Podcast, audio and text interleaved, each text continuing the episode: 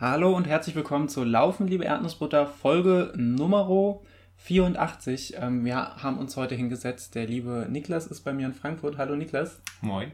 Wir haben uns heute hingesetzt und haben ein Thema nochmal emporgeholt, mit dem wir uns relativ zu Beginn, ich glaube in Folge 7 war das? 8. In Folge 8 sogar, bereits schon einmal äh, beschäftigt haben. Und zwar möchten wir heute noch einmal reden über Frauen im Laufsport.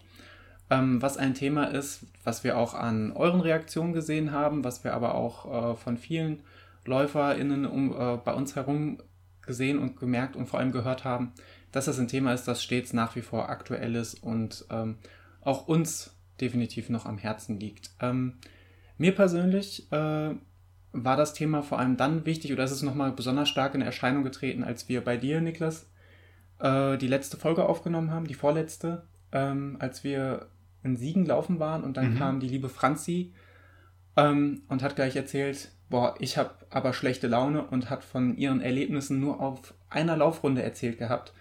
Unangenehme Begegnungen und ähm, das hat mich direkt wieder wachgerüttelt und hat mir gezeigt, das sind einfach Sachen, die derweil ähm, außerhalb meines Kosmoses, außerhalb meiner Wahrnehmung stattfinden.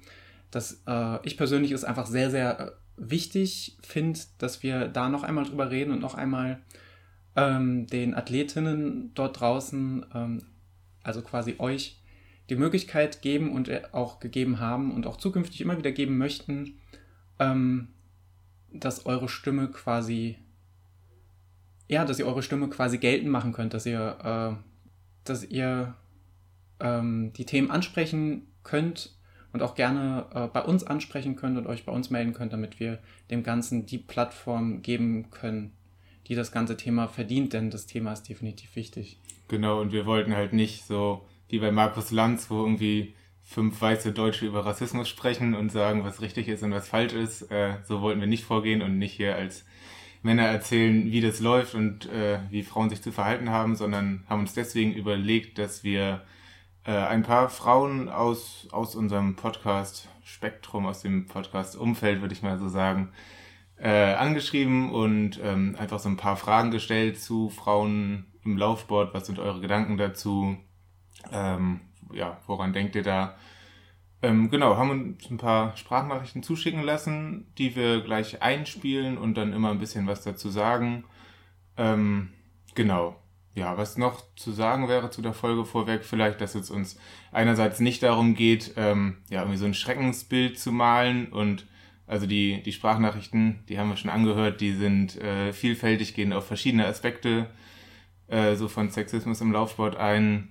Und es geht jetzt nicht darum, dass jeder mal erzählt, was er schon alles Schreckliches erfahren hat und ähm, am Ende traut sich niemand mehr laufen zu gehen, sondern wir versuchen auch so ein bisschen äh, zu gucken, was kann man vielleicht verbessern, was kann jede und jeder machen, ähm, ja, um Sexismus im Laufsport zu verhindern, zu verkleinern oder einfach zu zerstören.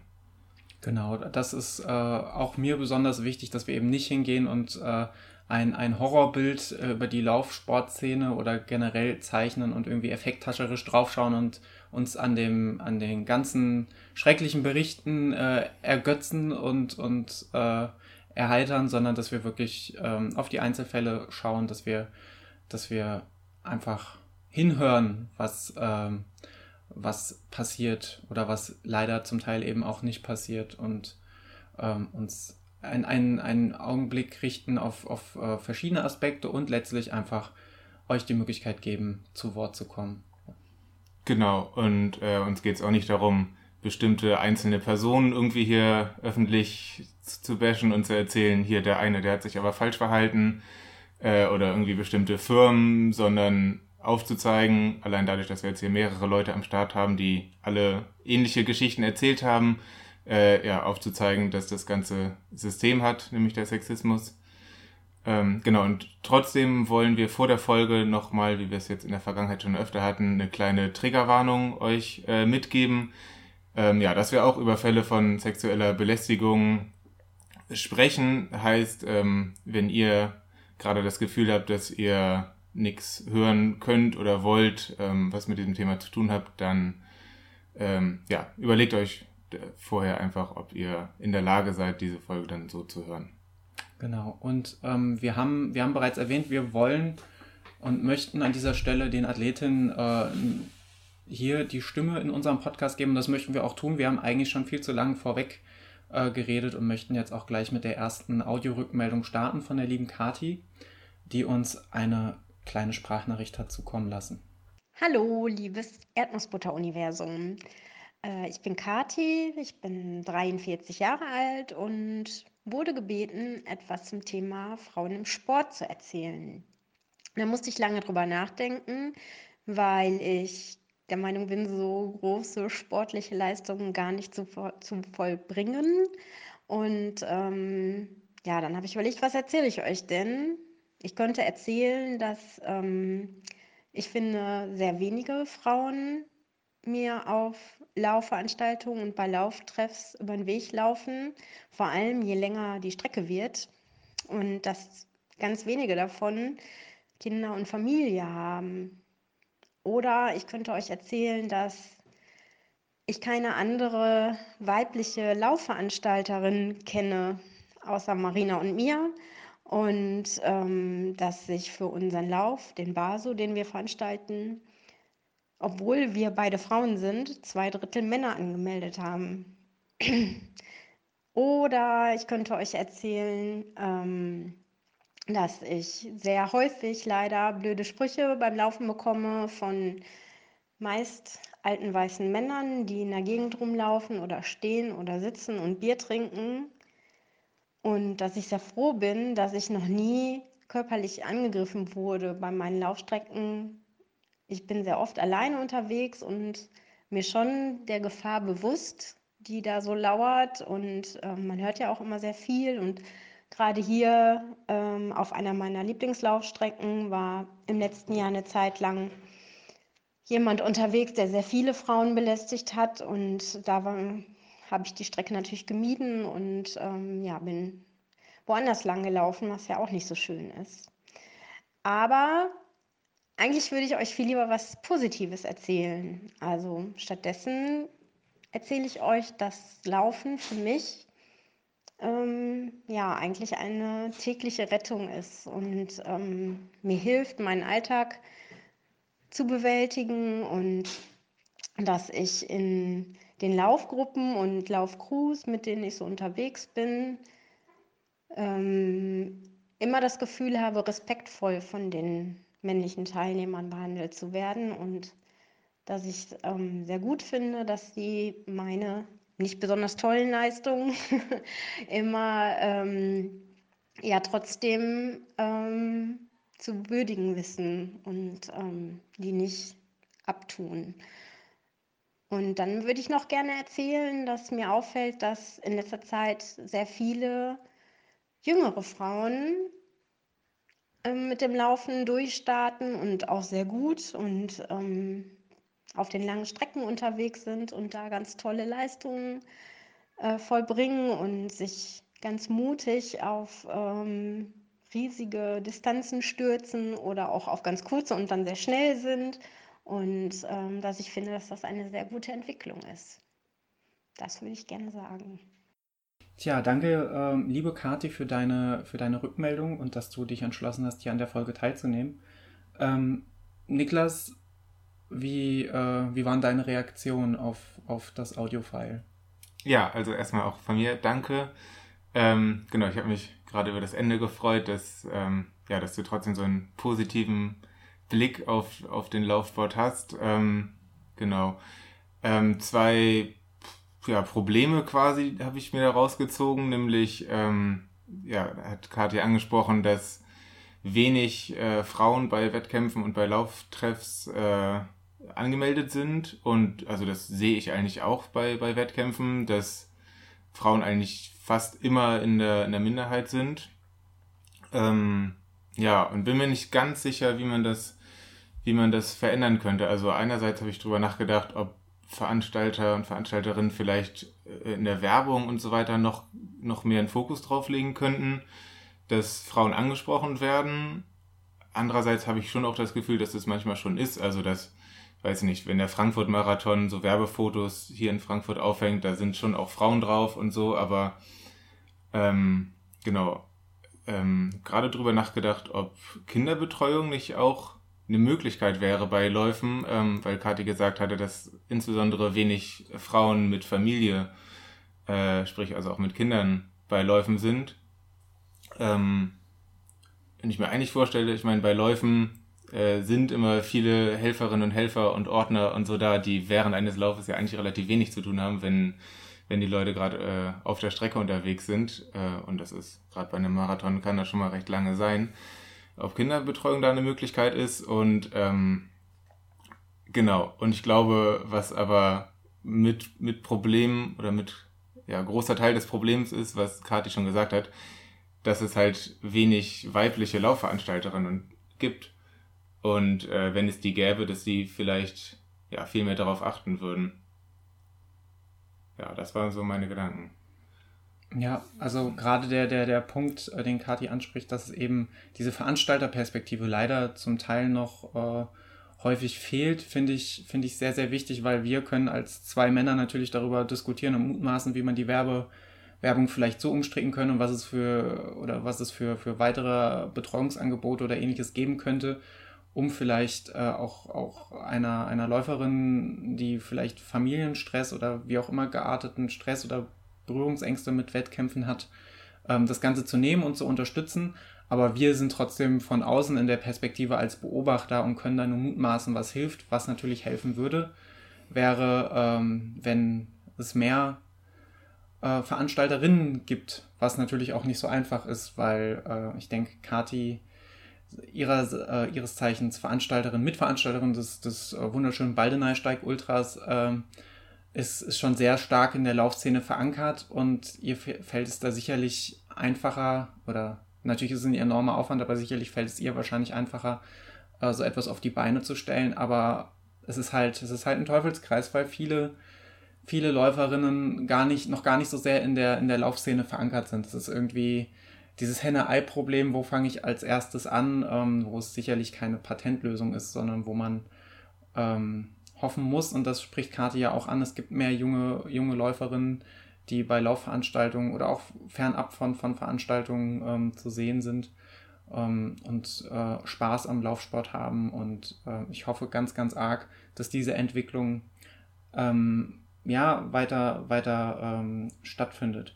Was mich natürlich, und das werden wir sicherlich noch häufiger in den nächsten Audiofiles hören, äh, immer wieder erschüttert, ist dann dass diese unmittelbare Konfrontation damit, dass man dann mitkriegt, was vielleicht auf den heimischen, gerade städtischen Laufstrecken passiert. Ähm, Kati hat es auch angesprochen, dass auf ihrer Stammlaufstrecke ähm, es zu, zu Übergriffen kam. Ähm, und das ist so eine Sorge, die die Mann oder in dem Teil einfach, äh, einfach Frau im Hinterkopf hat oder im Hinterkopf haben muss, vielleicht sogar. Fragezeichen, ich stelle das mal so in den Raum was mir als männlicher Läufer vollkommen fern liegt. Und ich finde ähm, es, ich habe den Eindruck, es liegt bei vielen Läuferinnen so ein bisschen in der, ja, es, es, gehört halt einfach dazu, wenn ich diesen Sport irgendwie in urbanen Gegenden machen will und mich schockiert es immer wieder aufs Neue, ähm, wenn, ich, wenn ich geschildert bekomme, äh, mit welcher Selbstverständlichkeit manche Frauen einfach dann sagen, okay, dann laufe ich jetzt hier drei Monate nicht mehr lang. Genau, kommen wir zur nächsten Sprachnachricht. Die liebe Katrin aus dem Bewegt-Podcast, ähm, liebe Grüße an der Stelle, hat sich auch die Zeit genommen und uns eine Sprachnachricht äh, zukommen lassen. Und zwar hören wir die jetzt. Ja, hallo, mein Name ist Katrin Schäfer. Vielleicht kennt mich äh, der, die ein oder andere Hörerin oder Hörer vom Laufen Liebe Erdnussbutter Podcast auch. Ich mache nämlich mit meinem Mann Daniel ein anderer Daniel äh, zusammen den Bewegt-Podcast und der wurde ja auch von Niklas und Daniel auch schon häufiger hier im Podcast erwähnt. Ich habe mich enorm über die Anfrage von den beiden gefreut, denn das Thema Frauen im Laufsport ist ein enorm wichtiges Thema. Ähm, ich habe ja auch damals die Folge, die die beiden 2017 gemacht haben, gehört. Und auch wir haben dieses Thema eigentlich schon länger auf unserer Liste, aber wir haben bisher weder für den Podcast noch im Blog noch kein richtig gutes Format gefunden, wie wir darüber sprechen können. Heißt aber nicht, dass das vielleicht noch kommt. Als ich die Anfrage bekommen habe, habe ich erstmal überlegt, hm, Katrin, was kannst du erzählen? Und ich habe mich hingesetzt und mir mal ein paar Situationen aufgeschrieben, über die ich sprechen könnte, weil ich habe dann, erst habe ich gedacht, ich habe ja gar nichts zu erzählen und dann habe ich schnell gemerkt, ich habe eigentlich eine ganze Menge, weil ich laufe natürlich auch schon ein paar Jahre und in der Zeit erlebt man einiges. Ich möchte nicht über Situationen sprechen, in denen ich mich jetzt irgendwie körperlich unwohl gefühlt habe. Ja, die gab es auch. Und vielleicht nur so als Spoiler, das war nicht unbedingt äh, bei Dunkelheit, ähm, gab es auch, aber es war durchaus auch am hellen Nachmittag entlang einer gängigen Laufstrecke in Frankfurt äh, oder auch schon mit im Starterfeld des Frankfurt-Marathons, aber das wäre eine ganz andere Geschichte, äh, darüber zu sprechen. Also was ich damit nur sagen will, ähm, nur zu sagen, ich laufe nicht bei Dunkelheit, das, das reicht leider auch nicht. Da muss echt noch einiges mehr passieren. So, ich möchte aber über zwei ganz, ganz andere Situationen sprechen, die in meinen Augen viel subtiler sind und die zeigen, dass es im Laufsport echt keine Gleichberechtigung äh, gibt und auch zumindest, dass Männer und Frauen nicht gleich wahrgenommen werden. Die erste Situation hat sich ähm, ja, ich glaube, so Anfang im Winter 2017 ereignet, im Rahmen der ähm, Rottgauer Winterlaufserie. Das ist eine Serie, wo es vier 10-Kilometer-Läufe gibt. Und bei einem dieser Läufe, ähm, ja, bin ich natürlich mitgelaufen. Und der Start von diesem Lauf findet oder fand damals zumindest im Stadion statt. Die Strecke hat auch ein paar Mal gewechselt. Das heißt, man hat am Anfang relativ viel Platz gehabt und nach so einem Kilometer oder irgendwann, man läuft aus dem Stadion raus und dann kommt man in den Wald rein und es ist etwas schmaler. Und nach so einem Kilometer hatte ich so den Eindruck, ich habe mein Tempo gefunden. Ich habe nochmal in meine Strava-Aufzeichnung geguckt. Ich denke, ich hatte so das Ziel, wie ich das angegangen bin, den Lauf unter 45 Minuten zu finishen. Und es war dann irgendwann ein schmaler Waldweg und vor mir waren zwei Läufer. Das ist ja auch vollkommen normal, dass man ja auch irgendwie bei so einem Volkslauf ähm, zu zweit läuft. Und ich habe aber gemerkt, so, ich muss jetzt an denen vorbei, damit ich irgendwie so mein Tempo halten kann. Und habe freundlich gefragt, hey, wahrscheinlich irgendwie so von hinten, könnt ihr mich ja gerade vorbeilassen? Ich würde da gerne mal durch. So, daraufhin ist was passiert, da muss ich jetzt echt nochmal durchatmen. Es gab erstmal so einen spöttischen Blick nach hinten. Dann haben sie Platz gemacht und einer rief dann mir noch hinterher, klar, kannst du vorbei. Wir sehen uns ja eh gleich wieder. Und das war auch in einem Tonfall, den kann ich gar nicht so nachmachen, den fand ich echt unmöglich.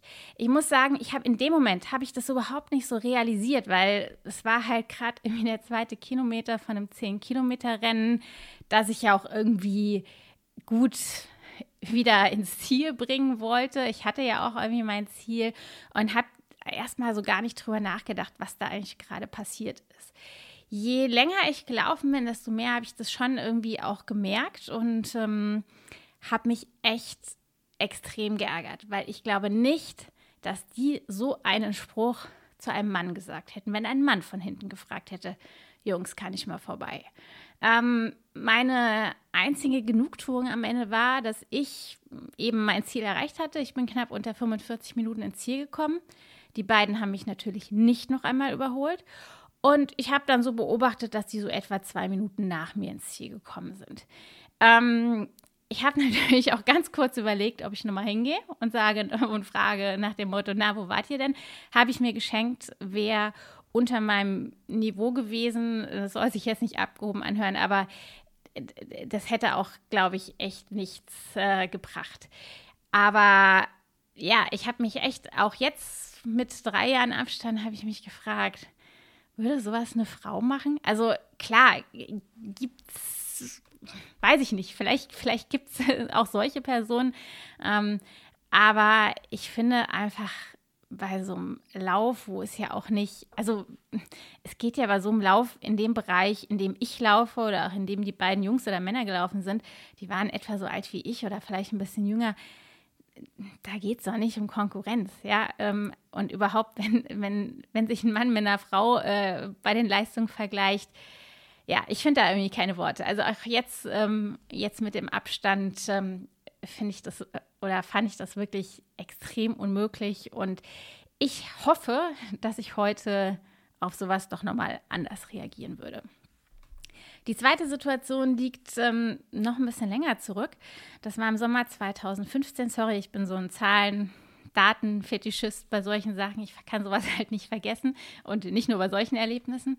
Es war auch ein 10-Kilometer-Lauf. Es war ein deutlich kleinerer Lauf. Es war auch von, von, ähm, von der Leistungsdichte war das ganz, ganz anders. Ähm, es war auch eher so ein Charity-Lauf. Ich weiß nicht mehr genau für welchen Zweck, ähm, aber es hatte, war einfach, also das gesamte Geld wurde auch hingespendet. Ähm, und es war aber schon, also man ist alle sind da schon relativ, oder die, die so um mich herum gelaufen sind, sind da schon irgendwie auch kompetitiv gelaufen. Und das Rennen war jetzt aber auch nicht so wahnsinnig stark besetzt. Das erkennt man nämlich daran, dass ich bei den Frauen ähm, diesen Lauf gewonnen habe. Also ich bin als erste Frau ins Ziel gekommen. Ich möchte damit meine Leistung nicht schmälern, aber das heißt einfach nur, dass da jetzt keine richtig, richtig guten Läuferinnen mitgelaufen sind. Und ein paar Tage später habe ich einfach gedacht, komm Kathrin, guckst mal in die regionale Tageszeitung, vielleicht gibt es da irgendwie ein Foto oder vielleicht gibt es da irgendwie einen kurzen Bericht von dem Lauf. Ähm, es interessiert ja einen auch nochmal, was da so dann vielleicht geschrieben wurde. Und es gab tatsächlich in der regionalen Tageszeitung einen Bericht über den Lauf. Also ich habe in die Online-Ausgabe geguckt und ich weiß nicht mehr genau, was da drin stand. Ich habe den Bericht nämlich heute nicht mehr gefunden. Wahrscheinlich, wie viele Teilnehmer mitgelaufen sind, wie viel Spenden zusammengekommen ist und so weiter und so fort. Ja, und natürlich, oder was heißt natürlich, es wurden die drei erstplatzierten Männer genannt, aber keine der drei erstplatzierten Frauen. Es gab im Rahmen dieses, äh, dieser Veranstaltung auch noch eine sechs Kilometer Walking-Strecke und die Siegerin, also die Gesamtsiegerin oder so war halt auch eine Frau, die war auch irgendwie, hatte auch überregionale Bekanntheit, also die wurde auch genannt. Aber es wurde halt eben von diesem 10 Kilometer Lauf keine Frau genannt. Und damit mich hier keiner falsch versteht, ich bin da echt nicht eitel. Ähm, es ging mir nicht darum, dass ich meinen Namen in der Zeitung lese, aber ich war echt geschockt, dass die Leistung von drei Männern anscheinend mehr wert ist als die Leistung der ersten drei Frauen. Ich wollte es in dem Moment nicht auf mir sitzen lassen. Also das heißt, ich habe an die Redaktion geschrieben, so ganz allgemein an die Redaktion, weil ich ja nicht wusste an wen und habe halt äh, habe ihnen geschrieben, dass ich diesen Artikel gerade gelesen hätte. Ich wäre ja auch mitgelaufen. Ähm, ich habe nicht erwähnt, wer ich bin, also dass ich nicht wer ich bin, sondern dass ich halt, äh, dass ich halt auch diesen Lauf gewonnen äh, habe. Und ich habe einfach nur gefragt, warum denn die Männer erwähnt wurden, die Frauen aber nicht, dass das für mich ja schon irgendwie eine gewisse Art von, ja, fehlende Akzeptanz und Frauenfeindlichkeit ausdrücken würde. Ich habe daraufhin auch relativ schnell eine Antwort bekommen. Also das ist erstmal was, was ich, was ich schon mal sehr gut finde, dass ähm, das auch irgendwie ernst genommen wurde. Ich äh, möchte den, Antwort, äh, den, den Anfang dieser Antwort gerne mal vorlesen. Ähm, ähm, und zwar, ja, also ich, ich lese jetzt einfach erstmal die ersten beiden Absätze vor. Hallo Frau Schäfer. Ja, Sie haben recht. Ich bin frauenfeindlich, aber auch seniorenfeindlich, kinderfeindlich, behindertenfeindlich und ausländerfeindlich. Habe ich jemand vergessen? Also jetzt mal ganz im Ernst. Lesen Sie unsere Zeitung regelmäßig. Dann müssten Sie wissen, dass wir ausgewogen und breit gefächert berichten. Im Fall des Volkslaufs tut es uns leid. Wir haben im ersten heutigen Bericht im Lokalen, im Lokalen einen nicht sportlichen Akzent gesetzt erst einmal das Thema Inklusion behandelt und ein paar Stimmen rundherum gesammelt. Das hat unser Reporter gut gemacht. Ausrufezeichen. Der Veranstalter, äh, die Veranstalter sehen ihren Lauf auch eher im Breiten, denn im Leistungssport orientiert. Deswegen berichten wir im Lokalen, nicht im Regionalsport, wo wir umfassend Siegerlisten veröffentlichen. Im Eifer des Gefechts haben wir die sportlichen Ergebnisse unvollständig wiedergegeben. Aber das holen wir morgen nach. Es wäre, da haben Sie ganz eindeutig recht, besser und vollständiger gewesen, alle Resultate geschlossen und übersichtlicher wiederzugeben. Ich bitte um Nachsicht, dass das nicht geschehen ist. Die Schuld liegt bei mir. So, und dann noch ein paar Floskeln ähm, mit Verabschiedung. Ähm, warum ich diese E-Mail vorlese, ist, ich finde, ähm, also er hat sich ja, also erstmal muss man dem Redakteur zugutehalten, es war ein Mann, ähm, dass er sich dafür ähm, entschuldigt hat, dass er auch zugegeben hat, dass das so unvollständig war. Ich finde aber diesen Einstieg unmöglich. Also ich würde jetzt, wenn es kein Podcast wäre, würde ich was anderes sagen. Ähm, da würde ich, da würde es nicht bei unmöglich bleiben. Aber also ich weiß, dass ich noch sprachloser war, als ich damals vor fünf Jahren diese E-Mail gelesen habe. Im Gegensatz dazu, als ich diesen Text, also diese, diesen, ähm, ja, diese, äh, diesen kurzen Abschnitt ähm, in der Zeitung dazu gelesen habe. ich muss auch sagen, dass ich, ich weiß, dass ich damals nicht mehr am Tag danach geguckt habe, ob da was geändert wurde, ob die was nochmal was Neues berichtet haben. Aber ähm, ja, ich finde halt, zu sagen, ja, wir haben jetzt erstmal äh, ein paar Stimmen gesammelt, dann hätten sie auch einfach von vornherein gleich die Männer äh, das weglassen können. Ich würde mich freuen, wenn ich vielleicht zumindest in dieser Redaktion oder bei diesem Redakteur dafür gesorgt habe, dass er sich zukünftig Gedanken darüber macht. Das weiß ich nicht, weil ich ansonsten diese regionale Tageszeitung nicht lese. Ich habe aber, ich habe nämlich, wie gesagt, ich habe heute jetzt nochmal geguckt, ich habe den Artikel nicht gefunden. Ähm, ist einfach, diese Archive werden ja auch nicht ewig online gepflegt. Ich habe aber wirklich aus der ähm, regionalen Wochenzeitung des Ortes habe ich einen Bericht gefunden und da würde ausschließlich der männliche Sieger erwähnt. Also es ist doch etwas, was sich durchzieht und was vielleicht gerade bei so regionalen Veranstaltungen auch noch mal stärker ist als bei jetzt beim großen Stadtmarathon, wie es der Frankfurt-Marathon ist.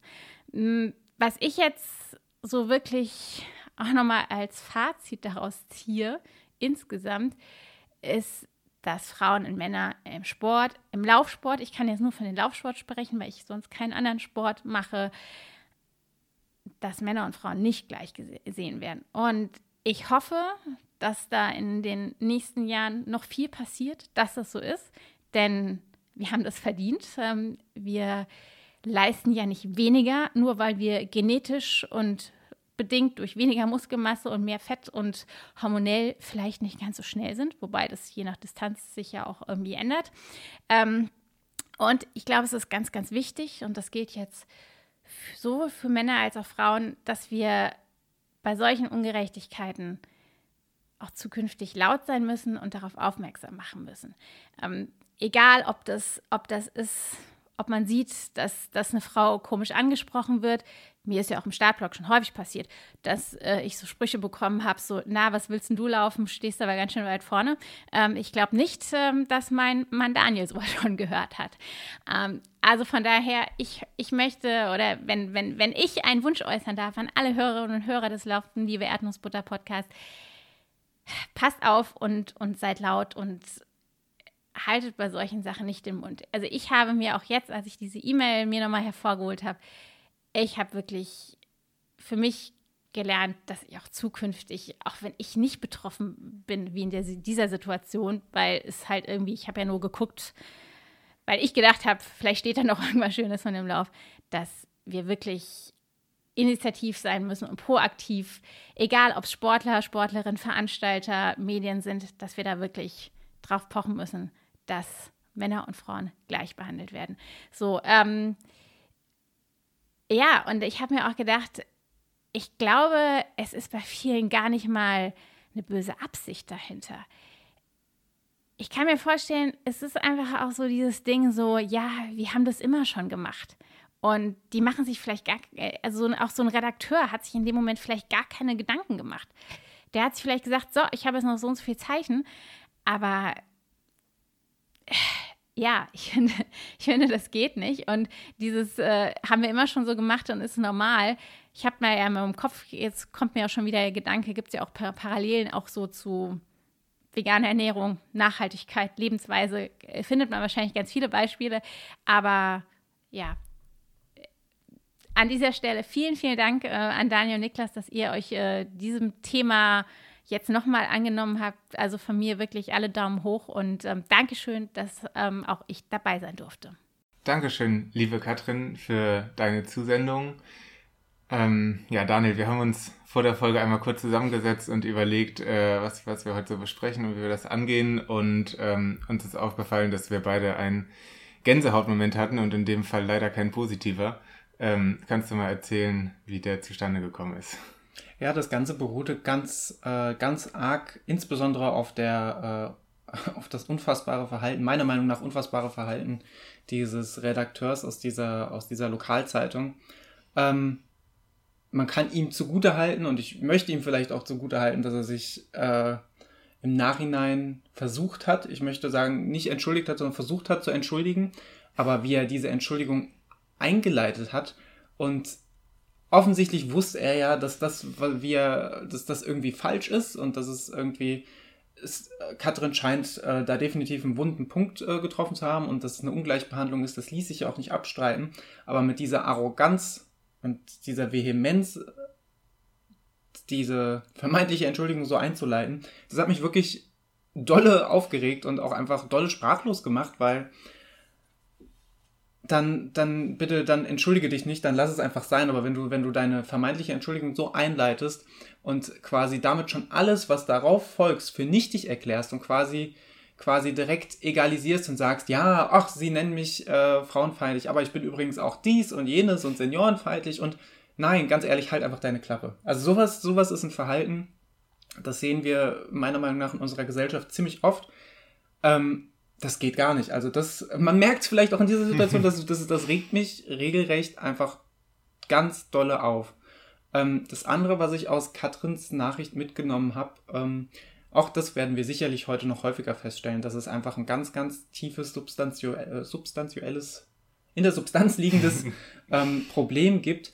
Ähm, weil ich glaube auch, dass solche, wenn Frauen zum Beispiel in der Auflistung der SiegerInnen äh, weggelassen werden, dann glaube ich, so, so viel Glauben an den, äh, an den Menschen habe ich dann doch, dass das im seltensten Fall aus einem bösen Willen passiert, sondern dass es einfach sehr viel tiefer in der, in der, äh, ja, in der gesellschaftlichen Erziehung vielleicht einfach liegt, dass man ohne drüber nachzudenken unterschwellig einen Eindruck hat, das ist ja nicht so wichtig, das fällt dann weg oder ich einfach gar nicht drüber nachdenke.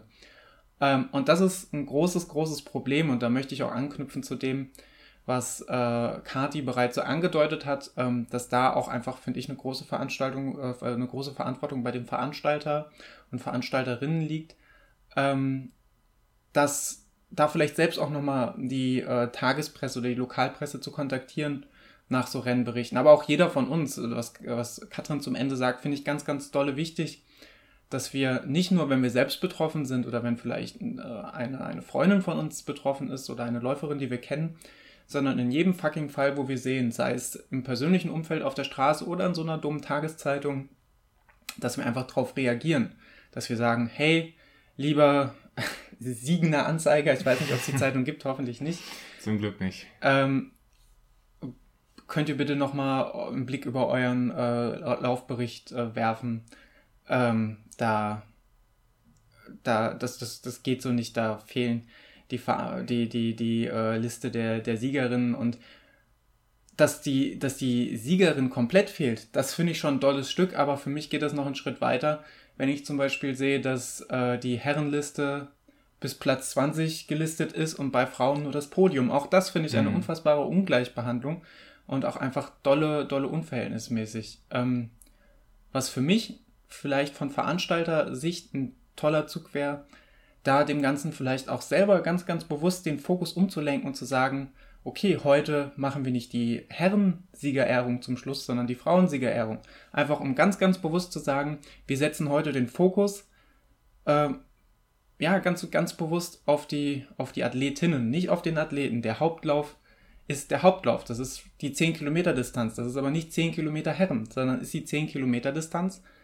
Ähm, oder auch, was ich auch clever fände, einfach die Siegerehrung zusammen durchzuführen. Das mhm. heißt, wir haben Podiumsplätze Herren-Damen und der dritte Platz von Herren-Damen, der zweite Platz von Herren-Damen wird zeitgleich vergeben. Dass man da dann diese Trennung schon bei der Siegerehrung äh, nicht mehr herstellt, sondern einfach sagt, hey, wir begegnen uns hier auf Augenhöhe ähm, und die Siegerinnen sind keine Sieger, Sieger zweiter Klasse, sondern haben den Lauf genauso gewonnen, wie das in dem Herrenbereich auch passiert ist. Ja, das ist auf jeden Fall eine gute Idee. Ähm, ja, also ich fand es auch schockierend auf jeden Fall, die Reaktion. Ähm, ja, und also ich glaube auch, dass es nicht immer aus einem bösen Willen geschieht und deswegen, ähm, beziehungsweise mit, also nicht unbedingt äh, absichtlich gesagt wird, die Frauen lassen wir weg. Aber deswegen finde ich es umso wichtiger, wenn einem sowas mal auffällt, äh, irgendwie in der medialen Berichterstattung, äh, dass man den Redakteuren oder Redakteurinnen, wahrscheinlich tendenziell Redakteuren, äh, das auch mitteilt. Ähm, ja, und ähm, ja, vielleicht ist auch mal eine coolere Reaktion da, als die, die Katrin jetzt bekommen hat. Das fände ich auf jeden Fall gut und äh, so erhöht man dann auf jeden Fall den Druck auf die Redaktion.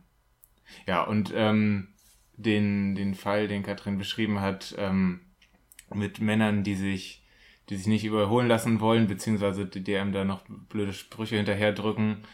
Ähm, ja, hat, hat mich eigentlich ebenso sprachlos gemacht. Ähm, ja, man hat nicht zu kommentieren, wie andere Leute laufen, ähm, ob die jetzt schnell laufen, langsam laufen, ob die überholen. Also das, ja, da ja, sollte sich jeder überlegen, äh, was er da tun kann, beziehungsweise dass er das unterlässt beim Laufen. Und auch das hat mich einfach fassungslos, fassungslos gemacht, weil ich kenne das, wenn ich und auch wenn die Leute es als unerwartet empfinden, wenn ich jemanden beim, beim Volkslauf oder wo auch immer überhole, dann kriege ich entweder keine Reaktion oder einen Daumen hoch oder gib Gas, wenn das vielleicht auch am Ende der Strecke ist. Noch nie, noch nie, nie hat mir jemand hinterhergerufen und hat gesagt, wir sehen uns ja gleich wieder. Ähm, höchstens mal einen dummen Spruch, wenn ich ein Vegan-Shirt anhatte, dann bezog sich aber das darauf, dass ich, dass ich Veganer bin. Nicht darauf, dass ich äh, leistungsschwach bin und der mich gleich wieder einsammelt. Ähm, und umgekehrt, das, was Katrin geschildert hat, habe ich in unterschiedlicher Form schon häufiger gehört. Und das macht mich auch wieder so fassungslos und wütend, äh, weil das so ein, ein unfaires sich gegen, gegenüber der anderen Person stellen ist und so ein herablassendes, abschätziges Verhalten, ähm, was einfach ganz klar durchblicken lässt, hey, diese Person ist einfach der Meinung, ähm, dass, dass, dass er ihr überlegen ist. Und das ist in jeglicher Situation unangebracht, egal ob, ob das äh, in der U-Bahn oder beim, beim Lauf ist. Und äh, wir haben vorhin über, über äh, oder gerade über Situationen gesprochen, wo vielleicht, äh, weil es konditioniert ist oder gesellschaftlich geprägt, man mehr oder weniger aus Versehen oder unterbewusst eine Ungleichbehandlung stattfinden lässt, in dem und da dann definitiv darauf reagieren sollte. Ähm, das heißt natürlich nicht, dass wir in so, so äh, Fällen von, von offener Herabschätzung nicht auch reagieren sollten. Da bin ich äh, auch der Meinung, solltet ihr sowas beim, beim Volkslauf oder wo auch immer erleben, schreitet ein und äh, lasst, lasst es nicht so unkommentiert, lasst es nicht so unkommentiert äh, stehen. Also ich hätte es voll und ganz verstanden, wenn Katrin danach wirklich, es, es spricht für sie und für ihren Charakter, dass sie, dass sie äh, dem Ganzen sich nicht so hingegeben hat, aber äh, und sich nicht auf das andere Niveau herabge her her herabgelassen hat. Aber ich hätte es sehr gut nachvollziehen können, wenn man danach hingegangen wäre und nochmal getriezt hätte und gesagt hätte, na, wo warst du denn die letzten zwei Minuten lang? Ähm, irgendwie hast du mich nicht mehr eingesammelt. Ähm, Kudos an der Stelle, äh, wie, wie Katrin mit der Situation umgeht und vielen, vielen Dank nochmal für die, für die, äh, für das Feedback oder den, den, Input und die konkreten Beispiele. Ähm, kommen wir zu einer anderen Athletin und zwar der lieben Tabea, äh, auch bekannt aus dem Wechselzone-Podcast. Auch sie hat bereits einschlägige Erfahrungen ähm, als Athletin auf der Laufstrecke gemacht. Hi ihr Lieben, hier ist Tabea und zum Thema Frauen und Sexismus im Laufsport oder auch nur im Sport wollte ich auch mal meinen Senf dazugeben. Äh, ich habe überlegt, wie man am besten anfängt bei so einem Thema, was ja doch recht weit gefächert ist. Und habe gedacht, für mich ist eigentlich die einschneidendste Situation vor zwei Jahren gewesen, die ich auch nicht müde werde zu erzählen, äh, die ich einfach gerne einmal teilen wollen würde. Und zwar war das damals ein Lauf, den ich mit einer Freundin gemacht habe bei 35, 36 Grad oder so und wir uns beide dazu entschieden haben, äh, ja in Shorts und Lauf BH, also Sport BH, rauszugehen und unseren Sport zu machen was ja erstmal irgendwie nicht verwerflich sein sollte. Äh, ja, das war nur ein 10-Kilometer-Lauf, aber auf diesen 10 Kilometern ist uns so viel passiert von hupenden Autos, was ja erstmal irgendwie nicht schlimm ist, beziehungsweise da kann man eben nicht viel machen, bis aber wirklich hin zu mehreren äh, Männern, die richtig dumme Kommentare abgegeben haben zu unseren Figuren, zu äh, unserem Aussehen, zu unserem Auftreten. Das Allerschlimmste war tatsächlich, dass wir äh, gelaufen sind und auf einmal hinter uns ein Kerl angefangen hat, uns zu verfolgen. Also der ist einfach mitgelaufen.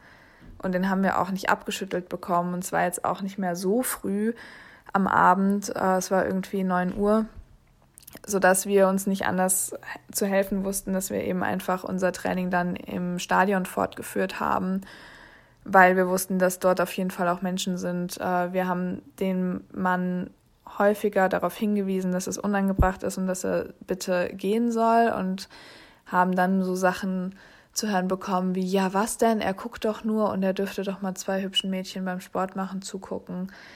Nein, darfst du nicht, wenn die Leute oder die Frauen das nicht wollen. Er hat es dann Gott sei Dank irgendwann aufgegeben, als er gemerkt hat, dass andere Menschen dann auch im Stadion sind. Aber das war wirklich sehr einschneidend, äh, dieses Erlebnis weil wir den einfach nicht losbekommen haben und ich mich schon gefragt habe, was wäre passiert, wäre ich alleine gewesen. Äh, hätte er da vielleicht auch noch andere Versuche gestartet.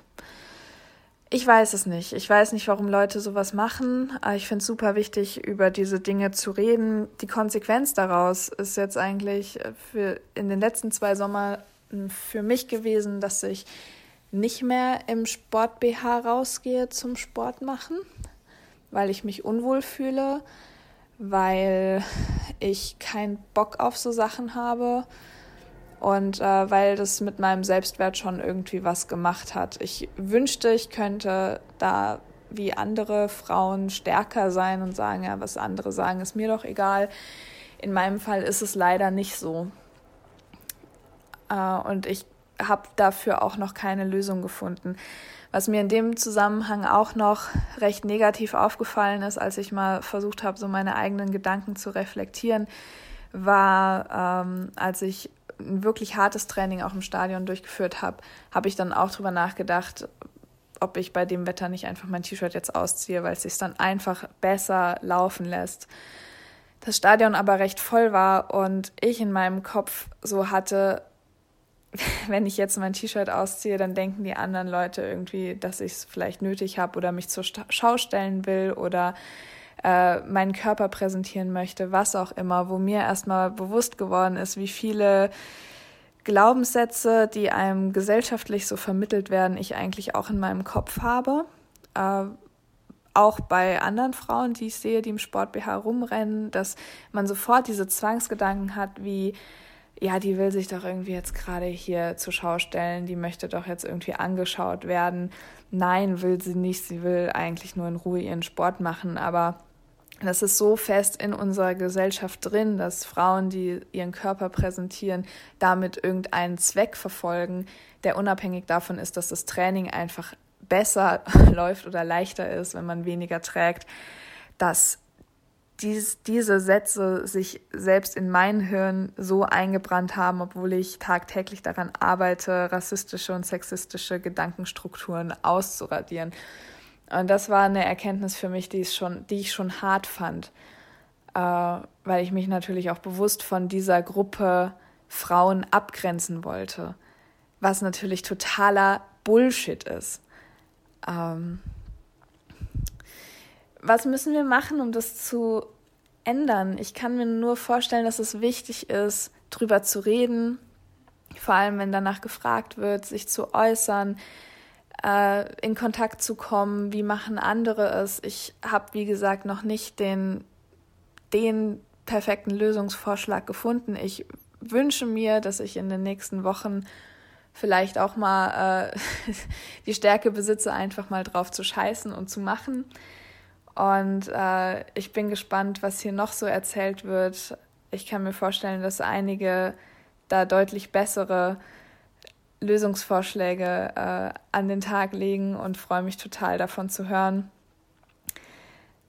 Aber sich bewusst machen und drüber reden und sich vor allem auch bewusst machen, was hält mich eigentlich davon ab, äh, jetzt mal für mich und meine Person und meinen Körper einzustehen und es einfach mal zu präsentieren, ganz egal, was andere davon denken, weil an sich ist es ja nur zu ändern, wenn wir was an der Situation ändern und es bringt eigentlich der ganzen Debatte nichts, wenn äh, meine Konsequenz aus so einem unangenehmen Laufabend ist, dass ich einfach nur noch mit T-Shirt trainiere, was mir auch bewusst ist.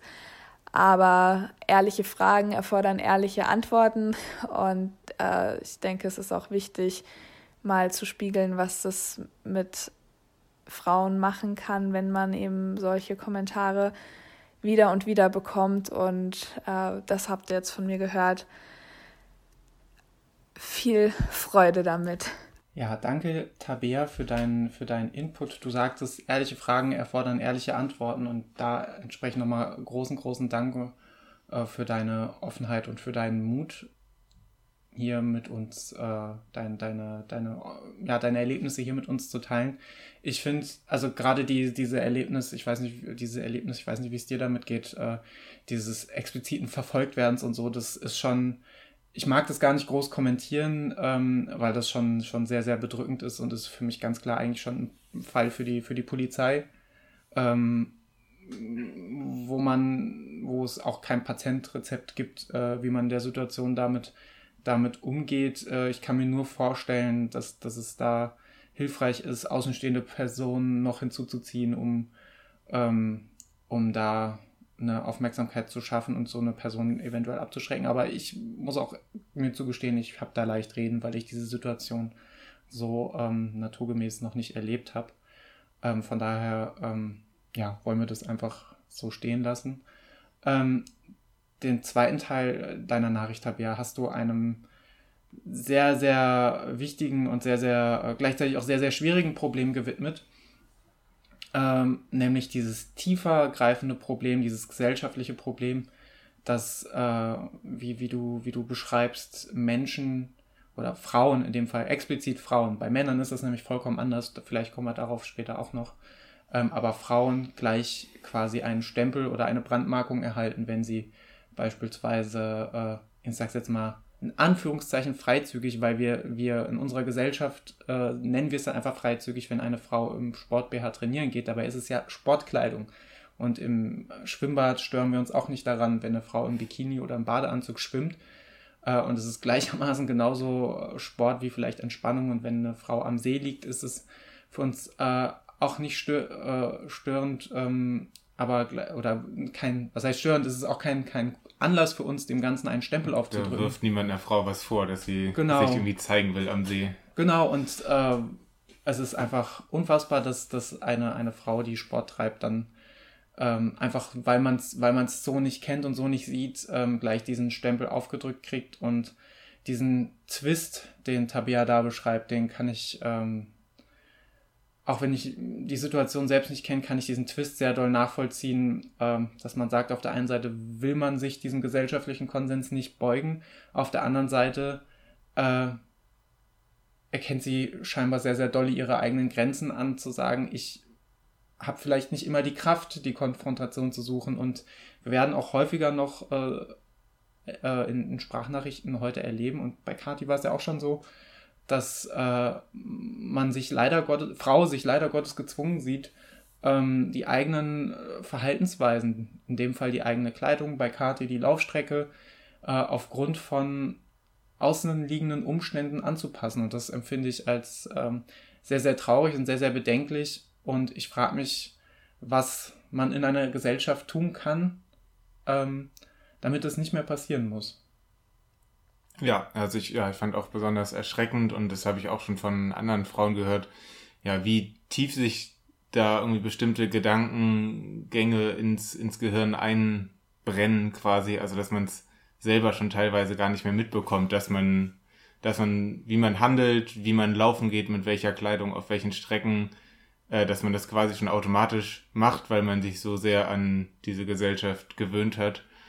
Ähm, ja, ja, was ich für mich da noch rausgezogen habe, ähm, unmittelbar nachdem ich die Nachricht das erste Mal ge äh, gehört habe, ist, äh, dass ich selber auch versuche, auf meinen Laufrunden, gerade dort, wo, wo viele Sportler, insbesondere Sportlerinnen unterwegs sind, darauf zu achten, ähm, dass ich vielleicht nicht besonders dicht überhole oder entsprechend Raum lasse, wenn ich, äh, wenn ich einfach ein höheres Lauftempo hat als, als eine Athletin, ähm, dass ich da vielleicht nicht unbedingt besonders dicht hinter der Frau herlaufe und den letzten Windschatten äh, versuche zu nutzen, ähm, weil ich das, und das hatte ich vorher leider Gottes so nicht, dass ich jetzt insbesondere nochmal ein stärkeres, äh, hoffentlich eine stärkere Empathie dem gegenüber habe, was äh, man vielleicht auch einfach dann schon, was das für ein Unbehagen auslösen kann, gerade aufgrund der der Erlebnisse, die, äh, so wie es mir scheint, leider jede Sportlerin schon, schon gemacht hat,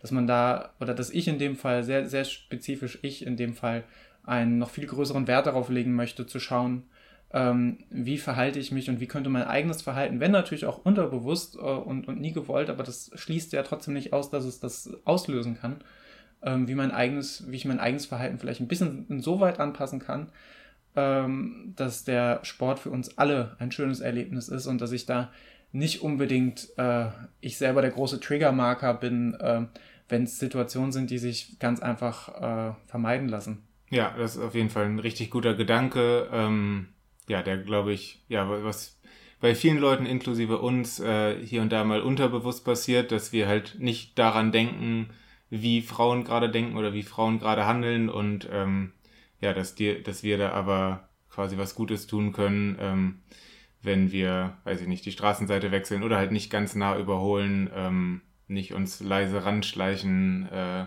also nicht absichtlich, aber äh, wenn man irgendwie ein bisschen schneller ist und hinter jemanden herläuft, dass man da auch mit gehörigem Abstand ist sowieso Corona-mäßig ganz gut äh, überholt.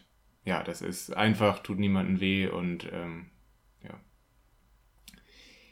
Ja, ähm, als nächstes haben wir noch eine schriftliche Einsendung bekommen von der lieben Anina. Ähm, genau, die hat verschiedene Themenblöcke quasi angeschnitten und wir gehen mal auf die einzelnen Sachen ein. Ähm, genau, angefangen hat ihre Einsendung ja quasi mit dem Hinweis darauf, dass auch in der von uns eigentlich sehr, sehr geliebten und gemochten Lauf-Podcast-Bubble, dass auch da ähm, sicherlich nicht absichtlich ähm, aber trotzdem, dass es auch da ja, sexistische Äußerungen gibt, ähm, zum Beispiel in Besprechungen über Läufe und äh, ein Beispiel war da zum Beispiel über den Western States Lauf, ich weiß nicht in welchem Jahr das war, wo äh, Florian Neuschwander sein Ziel nicht erreicht hat, in die Top Ten zu kommen. Ich kenne mich im Ultralaufen leider so wenig aus, dass ich nicht mehr ganz genau weiß, was sein Ziel war. Auf jeden Fall ähm, war dann der Kommentar, dass es dass es für ihn doch äh, besonders schlecht oder peinlich sei, ähm, nach der ersten Frau ins Ziel zu kommen, die wiederum äh, die Courtney Dorwalter, oh, weiß nicht, ob ich den Namen richtig ausspreche, die in dem Jahr den Streckenrekord über zwei Stunden verbessert hat, also wirklich eine, eine grandiose Leistung abgeliefert hat und ähm, ja, also das ist natürlich Quatsch und ähm, ja, eine Leistung sollte sollte eigentlich eh nicht mit anderen verglichen werden und erst recht nicht ähm, damit, also ja, wie, wie eine andere Frau abgeschnitten hat. Ähm, genau, viel mehr, denke ich, muss man dazu gar nicht sagen. Ja, dass man sich das halt immer im, im Kopf behält. Ähm, weiter ist sie auf was eingegangen, was wir eben schon mal angeschnitten hätten, hatten, ähm, dass sie sagt, dass es bei vielen großen Läufen äh, so ist, dass es dass die Top 10 der Männer ge geehrt wird und bei den Top 5 der Frauen. Ähm, genau, und sie hat uns einen Link geschickt zu einem TED Talk, den, äh, den hauen wir auch mal in die Shownotes rein, bei dem eine Frau erzählt, dass sie bei einem Rennen auf dem Podium war, die Frauen dabei Bademäntel und Sonnencreme als Preis bekommen haben und die Männer 1500 Euro und Bier. Ähm, Genau, und es ist äh, tatsächlich aber so ausgegangen, dass die Frauen nicht vom Podium runtergegangen sind, bis der Veranstalter anerkannt hat, dass die Leistung der Frauen genauso viel Anerkennung verdient hat. Also das vielleicht als kleine äh, Idee, wie man das, wie man das verhindern kann, dass sowas auftritt. Ähm, aber ja, Anerkennung zeigt sich ja auch in den, in den Preisen, in den Siegerehrungen. Und ich habe da keine genauen Zahlen, aber ich bin mir auch sehr sicher, dass sei es beim Frankfurt-Marathon oder ähnlichen Großveranstaltungen, dass der Gewinner bei den Männern sicherlich mehr Geld bekommt als bei den Frauen. Und ähm, kriegt die Frauen kriegen da wahrscheinlich keine Bademäntel, aber ähm, ja, trotzdem. Ja, kann man da an der Stelle ähm, eigentlich, eigentlich muss man es schon als, als Aufruf formulieren, zu sagen, ähm, oder da nochmal darauf hinzuweisen, es hilft tatsächlich, wenn man es schafft, sich zusammenzuschließen, zu organisieren. Das ist jetzt natürlich ein sehr, sehr krasser, sehr, sehr offensichtlicher Fall von, von, von Ungerechtigkeit und Ungleichbehandlung und auch einfach wieder Herabwürdigung der, der, der Leistung. Ähm, und da finde ich es auch einfach schön, zu, zu hören oder in dem Fall zu lesen, ähm, dass sich die Athletinnen dort zusammengeschlossen haben und da dann einfach aus dem, aus dem Moment heraus gezeigt haben, dass es so nicht geht und dass sie uh, ihre, ihre Anerkennung auch eingefordert haben. Ähm, ja, passiert leider viel zu selten und mir fällt es auch schwer, dass ich versuche es jetzt mal vorsichtig auszudrücken, das von den Frauen zu verlangen. Also verlangen mhm. natürlich ganz deutlich in Anführungszeichen, ähm, weil äh, A sind wir als, als, als äh, sonstige Menschen, sonstige Athleten und Athletinnen auch mit in der Pflicht. Äh, das ist nicht ein reines Frauenproblem, dass wir sagen, ja, ihr Frauen müsst halt für eure Anerkennung kämpfen, sondern das obliegt uns allen, ähm, dort Gerechtigkeit zu schaffen. Ähm, und auf der anderen Seite erfordert es ja auch unglaublich viel, viel Mut und äh, Selbstbewusstsein und ähm, ja, da sich in der Situation dann so hinzustellen und seine Anerkennung einzufordern. Das ist ein Schritt, den, den man auch einfach nicht jedem und jeder abverlangen kann. Oh, und es ist auch absolut nachvollziehbar, wenn jemand sagt, äh, ich kann diesen Kampf an der Stelle nicht kämpfen. Umso wichtiger ist es, dass das Kollektiv, das große Ganze, jeder und jede da draußen ähm, da dann den Finger in die Wunde legt, wenn so ein Verhalten auftaucht ähm, und es nicht den, den oder in dem Fall der einzelnen Betroffenen überlässt. Ja, ähm, gemeinsam geht es immer besser, denke mal. Schon mal ein kleines Zwischenfazit. Ähm, genau, dann hat die Anina uns äh, noch auf ein paar Sachen aufmerksam gemacht. Ähm, ja, von den meisten habe ich noch nie gehört, daher äh, umso dankbarer, ähm, ja, dass du uns darauf aufmerksam gemacht hast. Ähm, es gab, gab, gibt Frauen, die Streckenrekorde bei Läufen gebrochen haben, obwohl sie während des Laufens äh, ihr Baby an den Verpflegungspunkten gestillt haben. Ähm, genau, gibt Frauen, denen bei Ultraläufen das Blut an den Beinen runterlief, weil sie ihre Tage hatten und ähm, ja, den Lauf trotzdem stark durchgezogen haben. Und trotz, trotz solchen Leistungen scheint die Leistung äh, immer minderwertig zu sein. Ähm, Genau. Sie hat hier noch ein Beispiel genannt, dass Mel Yuri ein Überman gefinisht hat. 21 Meilen schwimmen, 400 Meilen Rad, 135 Meilen laufen. Bin froh, dass ich das nicht in Kilometer umrechnen kann. Das scheint mir sehr viel zu sein. ähm, und ähm, sie sagt, dass es ihr schwerfällt, sich als Athletin zu bezeichnen, weil sie sich als Hochstaplerin vorkommt, da sie rein optisch nicht den Körper habe, wo man direkt äh, denkt, dass man eine krasse Athletin sei. Ähm, genau. Und ähm, ein weiteres Thema, was sie, auf das sie uns aufmerksam gemacht hat, was ich auch wirklich nochmal besonders krass finde, ähm, dass, in der, dass Frauen in der Schwangerschaft äh, nicht mehr von Nike bezahlt werden, die, ähm, also die von Nike gesponsert werden, werden in der Schwangerschaft wiederum dann nicht mehr von Nike bezahlt, sind in dieser Zeit trotzdem vertraglich dazu verpflichtet, Promo für Nike zu machen. Ähm, genau da hat, hat die Anina uns zwei Folgen vom Rich Roll Podcast ähm, verlinkt, die wir auch in die Shownotes hauen. Ähm, genau, da kann man das mal nachhören. Da hat sich, äh, haben sich die Athleten füreinander eingesetzt und ähm, ja, wie du eben schon gesagt hast, Daniel, äh, mit gemeinsamer Organisation, ähm, wenn man sich da vernetzt, dann kann man wenigstens etwas bewirken. Genau. Ähm, ja, ich lese mal weiter. Der Körper von weiblichen Athleten ist in der Regel auch immer zu öffentlichen Diskussionen da. Zu dünn, zu dick, scheint schwer zu sein, genau das Gewicht zu haben, zu dem niemand was zu melden hat. Ich folge sehr gerne Lucy Bartholomew, äh, weil die einfach unglaublich motivierend und immer gut gelaunt ist. Als sie einen Rückblick zu ihrer Western States Teilnahme gepostet hat, haben viele Männer kommentiert, wie krass es sei, dass sie da schwanger gelaufen ist. Ihr Bauch war minimal aufgebläht und sie musste zigmal erklären, dass bei so einem Ultra die Verdauung schon mal gerne Ärger macht. Äh, bei einem Bild wurde kommentiert, wie schön es ist, dass sie endlich wieder dünn ist. Das habe vorher nicht mehr gut ausgesehen. Sie nimmt das glücklicherweise recht locker, aber das Murray Kane Video ist ein gutes Beispiel, wie viel Druck äh, Frauen im Laufsport bezüglich ihres Gewichts bekommen. Ähm, selten bekomme ich mit, dass das bei Frauen auch so frei heraus kommentiert wird. Bei Nikki Jonestone habe ich zum Beispiel auch schon mal gesehen, dass angemerkt wurde, wie dünn er sei. Ich finde es auch das, äh, wenn ich da reingrätschen darf, auch das macht mich einfach wieder unfassbar wütend, ganz, ganz, ganz, ganz dolle wütend und aufgebracht, weil das, also gut, ich bin, ich bin natürlich auch leicht triggerbar, was, ist, was das Thema äh, Umgang mit, mit, mit, dem, mit dem Körper und Kommentare von, von außen angeht. Ja, hatten wir auch gerade in einer der letzten Folgen. Genau. Ähm, aber das ist halt leider, ich beobachte das auch sehr doll, dass tatsächlich männliche Athleten immer auf ihre Leistung, was natürlich auch negativ sein kann, aber weitem nicht so negativ wie, wie, wie, wie der andere Kontrast, immer auf ihre männlichen, äh, auf ihre, auf ihre ähm, faktischen Leistungen runtergebrochen werden. Egal wie sie aussehen, ist es immer, er ist die 10 Kilometer unter 40 Minuten gelaufen, er ist den Marathon unter 3 Stunden gelaufen, wird immer darauf festgenagelt.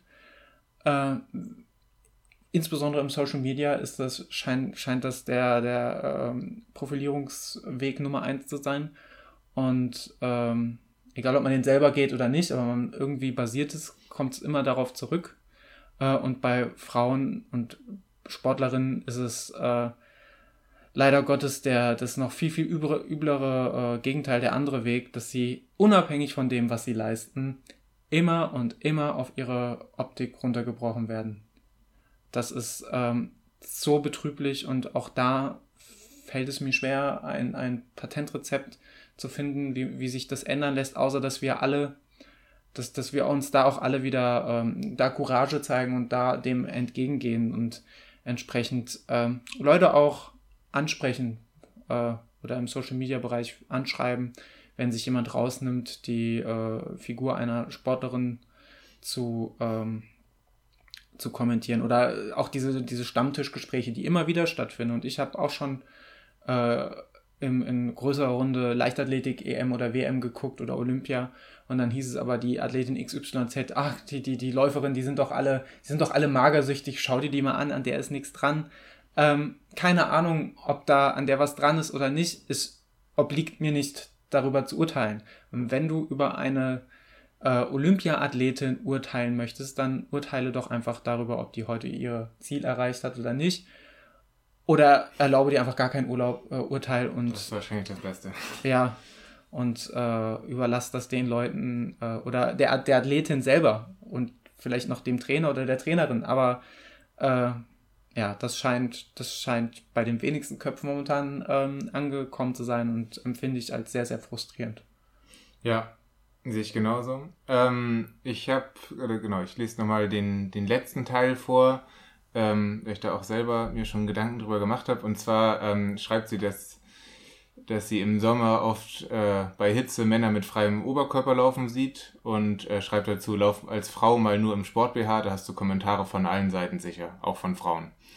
Ähm, genau, das Thema von ähm, Laufen als Frau im Sport-BH ähm, hatte Tabea, ja eben schon, schon angesprochen und ähm, ja, wie gesagt, habe ich mir Gedanken drüber gemacht, weil ich äh, war zugegebenermaßen auch schon tendenziell oft oberkörperfrei draußen laufen.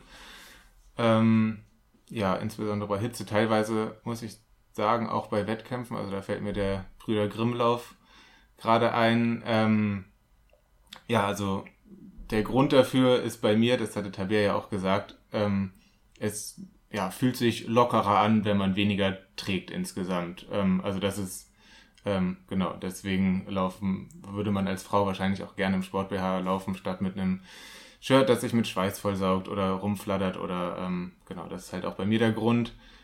Können Frauen faktisch ja aber von, von außen auch nicht sehen, was mein Grund ist. Ob mein Grund ist, dass ich, äh, weiß ich nicht, mich über meinen Körper profilieren will, äh, angeben will, protzen will, Muskeln zeigen will, ähm, wäre bei mir die Frage, welche, aber ähm, ja, genau. Und ähm, da ziehe ich definitiv raus, dass man das tendenziell unterlassen sollte, beziehungsweise dass ich das auch in Zukunft unterlassen möchte, und zwar insbesondere da, wo äh, mehrere andere Leute ähm, sind. Also ich meine, ist natürlich nochmal eine andere Sache, wenn man auf einer alleine auf der Laufbahn ist und ähm, ja, keine Ahnung, da eine Stunde lang seine Intervalle runter runterschrubbt, da könnte ich mir das schon vorstellen. Ähm, ja, ich hatte ja mal hier den, den Fall erzählt, als ich an der Siegarena auf der 2-Kilometer-Runde, ich glaube auch Intervalle laufen wollte, mir dann an, an dieser Sportarena das T-Shirt ausgezogen habe, gelaufen bin. Ähm, und dann wurde mir das T-Shirt geklaut.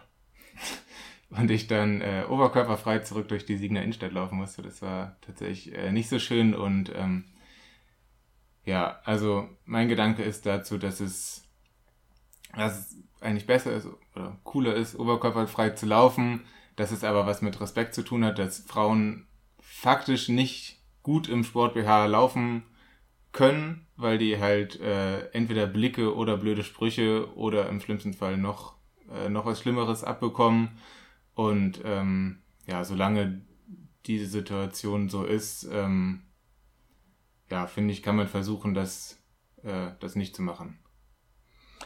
Ich finde, merke auch, dass es ein sehr kontroverses Thema ist, mhm. zu dem es äh, sehr, sehr viele unterschiedliche Meinungen gibt. Ich bin da selber noch hin und her gerissen, habe noch gar keine eindeutig ausformulierbare Meinung. Das macht aber in dem Fall auch gar nichts, weil ähm, es hier nicht um mich gehen soll, sondern mich würde viel mehr interessieren. Vielleicht habt ihr Lust, uns da noch äh, eure Meinung zuzusenden, die wir in einer der kommenden Episoden nochmal aufgreifen können. Ähm, und zwar äh, explizit die Frage an die Athletinnen unter euch. Ähm, wie empfindet ihr das denn, wenn ihr männliche Sportler oberkörperfrei sehen, äh, äh, drau draußen laufen seht? Empfindet ihr das als unangenehm? Ist euch das egal? Ist, ähm, und da soll es natürlich nicht darum gehen, ob, ob, ob ihr das jetzt schön findet, was ihr seht oder nicht, sondern ähm, wie, ob euch das generell negativ, äh, ob, ob ihr das generell als negativ empfindet. Ähm, oder ähnliches. Würde uns sehr, sehr freuen, wenn ihr da nochmal äh, ein, uns ein bisschen Input geben könntet. Ja. Genau. So Vielen lieben Dank, Anina, für deine ausführliche, ähm, für deine ausführliche E-Mail. Ähm, wir würden dann jetzt mal das Wort weitergeben an die liebe äh, Jana, die uns auch eine Nachricht hat zukommen lassen. Hallo ihr zwei. Erstmal vielen Dank, dass ich Teil der Folge sein darf. Ich habe mich mega gefreut oder freue mich besser gesagt immer noch. Und ja, dann fangen wir auch mal gleich an. Also ich bin Jana, ich bin 29 und habe vor vier Jahren jetzt im Herbst mit dem Laufen angefangen. Und seit zwei Jahren laufe ich schon kurze Ultradistanzen. Nach einem Jahr habe ich den ersten Halbmarathon gemacht, nach zwei Jahren den ersten Marathon.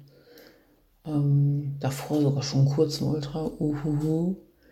Und ich bin vor allem auf den langen Distanzen hängen geblieben. Und durch einen äh, Urlaub hier im Allgäu äh, sind wir auch so auf den Berglauf und vor allem aufs Traillaufen gekommen und darauf absolut hängen geblieben vor allem auf den Bergen und deshalb bin ich mit meinem Partner im Januar diesen Jahres hier runtergezogen. Wir wohnen jetzt in Kempten, haben vorher in NRW gewohnt, an der Weser, im Weserbergland. Also schon ein Riesenunterschied. Ganz neu angefangen hier und ja, der Bergliebe wegen. Zum Thema Laufen, da ist mir vor allem so als erstes eingefallen, dass ähm, vor allem in den Ultrawettkämpfen leider Frauen meiner Auffassung nach definitiv unterpräsentiert sind. Ähm, also es sind jetzt nicht irgendwie super wenige, aber sehr, sehr, sehr viel weniger als Männer. Definitiv. Ähm, das ist echt sehr schade und ich weiß auch nicht wirklich, woran es liegt. Ich kann es mir nur vorstellen, ähm, dass sich Frauen das oft nicht zutrauen, dass es ihnen aber auch vor allem nicht zugetraut wird, meiner Meinung nach. Ähm, was aber vollkommener Quatsch ist, weil äh, es so super viele inspirierende Ultraläuferinnen gibt.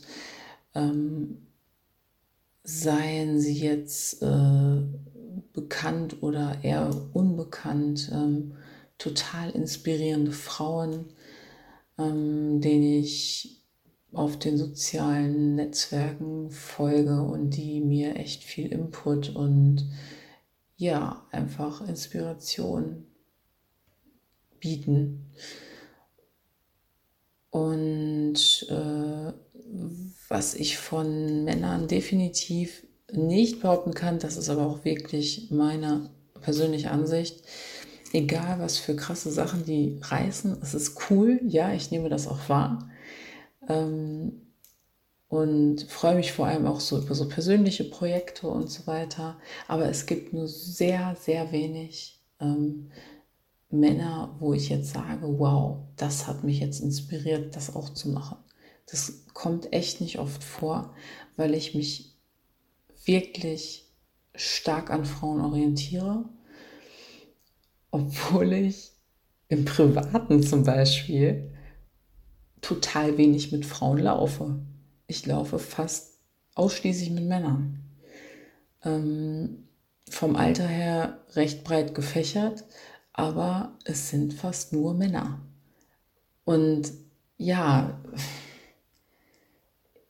ich muss ganz ehrlich sagen, es gibt einfach wenig Frauen, die Bock haben, den halben Tag am Wochenende durch die Gegend zu rennen. Oder ich habe sie einfach noch nicht gefunden. Das ist sehr schade, aber es ist so. Vielleicht äh, fühlt sich ja jemand, der das hört, voll angesprochen von meinem Leid und äh, denkt so, wow, ich suche auch schon länger eine, die hier aus der Nähe kommt. Und ja, dann melde dich doch bitte bei mir, Jana aus Kempten.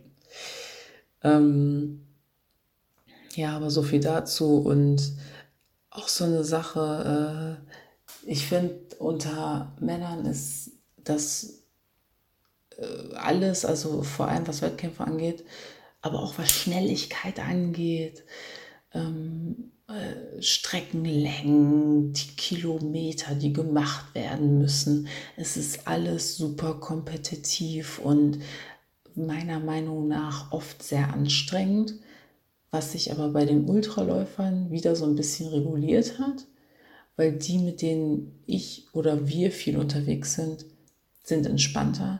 Aber sonst finde ich es schon auffällig. Und dazu vor allem bei kürzeren Wettkämpfen, die ich kaum noch mache, die ich aber in unserer alten Heimat öfter gemacht habe, ähm, so 10 Kilometer Straßenwettkämpfe und so weiter, diese Dorfläufe. Ich habe so oft erlebt, so oft, wenn man eine der schnellen Frauen ist bei diesen Veranstaltungen, hast du immer mindestens einen Kerl, der absolut am Limit dich überholen muss und dir nachher im Ziel erklärt, ich konnte mich ja jetzt nicht hier von einer Frau abziehen lassen. Und du nur so denkst, wow, okay, wie klein genau ist dein Penis? Ich weiß es nicht. Auf jeden Fall ist es einfach nur arm. Und ja, ganz ehrlich, man weiß äh, immer nicht genau, wie man darauf reagieren soll wenn diese Situation ist, und ich habe sie wirklich schon oft erlebt, ziemlich oft, bei vielen Wettkämpfen, dass entweder wird es dir währenddessen schon erzählt oder du merkst es halt einfach, dass die super nervös werden und dann voll anziehen müssen, wenn sie merken, oh, das ist jetzt hier kein Kerl, sondern das ist eine Frau. Und das geht ja mal gar nicht. Also das haben mir schon einige Männer gesagt, egal welche Altersgruppe. Selbst, selbst wenn ich einen Trainingslauf mache, in Anführungszeichen, und dann irgendwelche jungen Kerle überhole, meinen die dann auch auf einmal, oh nee, das geht hier aber gar nicht. Leider müssen sie dann nach ein paar hundert Metern aufgeben, weil sie merken, ah, sie sind doch nicht so schnelle Läufer. Ups. Da freue ich mich dann doch ein bisschen drüber. ja. Und eine ähm, Situation, die wir letztens gerade hatten, da waren wir äh, auf einem etwas längeren Lauf unterwegs und haben oben Wanderer getroffen, Einheimischer hier, und der mich dann doch fragte, als das Thema äh, Ultras wo aufkam, mein Partner erzählte davon, was wir so vorhaben. Da sagt er doch äh, wirklich zu mir, und Sie laufen auch Ultras? Und ich gucke nur so, ja, also eigentlich ist es auf meinen Mist gewachsen, dass wir es überhaupt machen. Aber danke. ja, so sind sie, ne? Die Männer.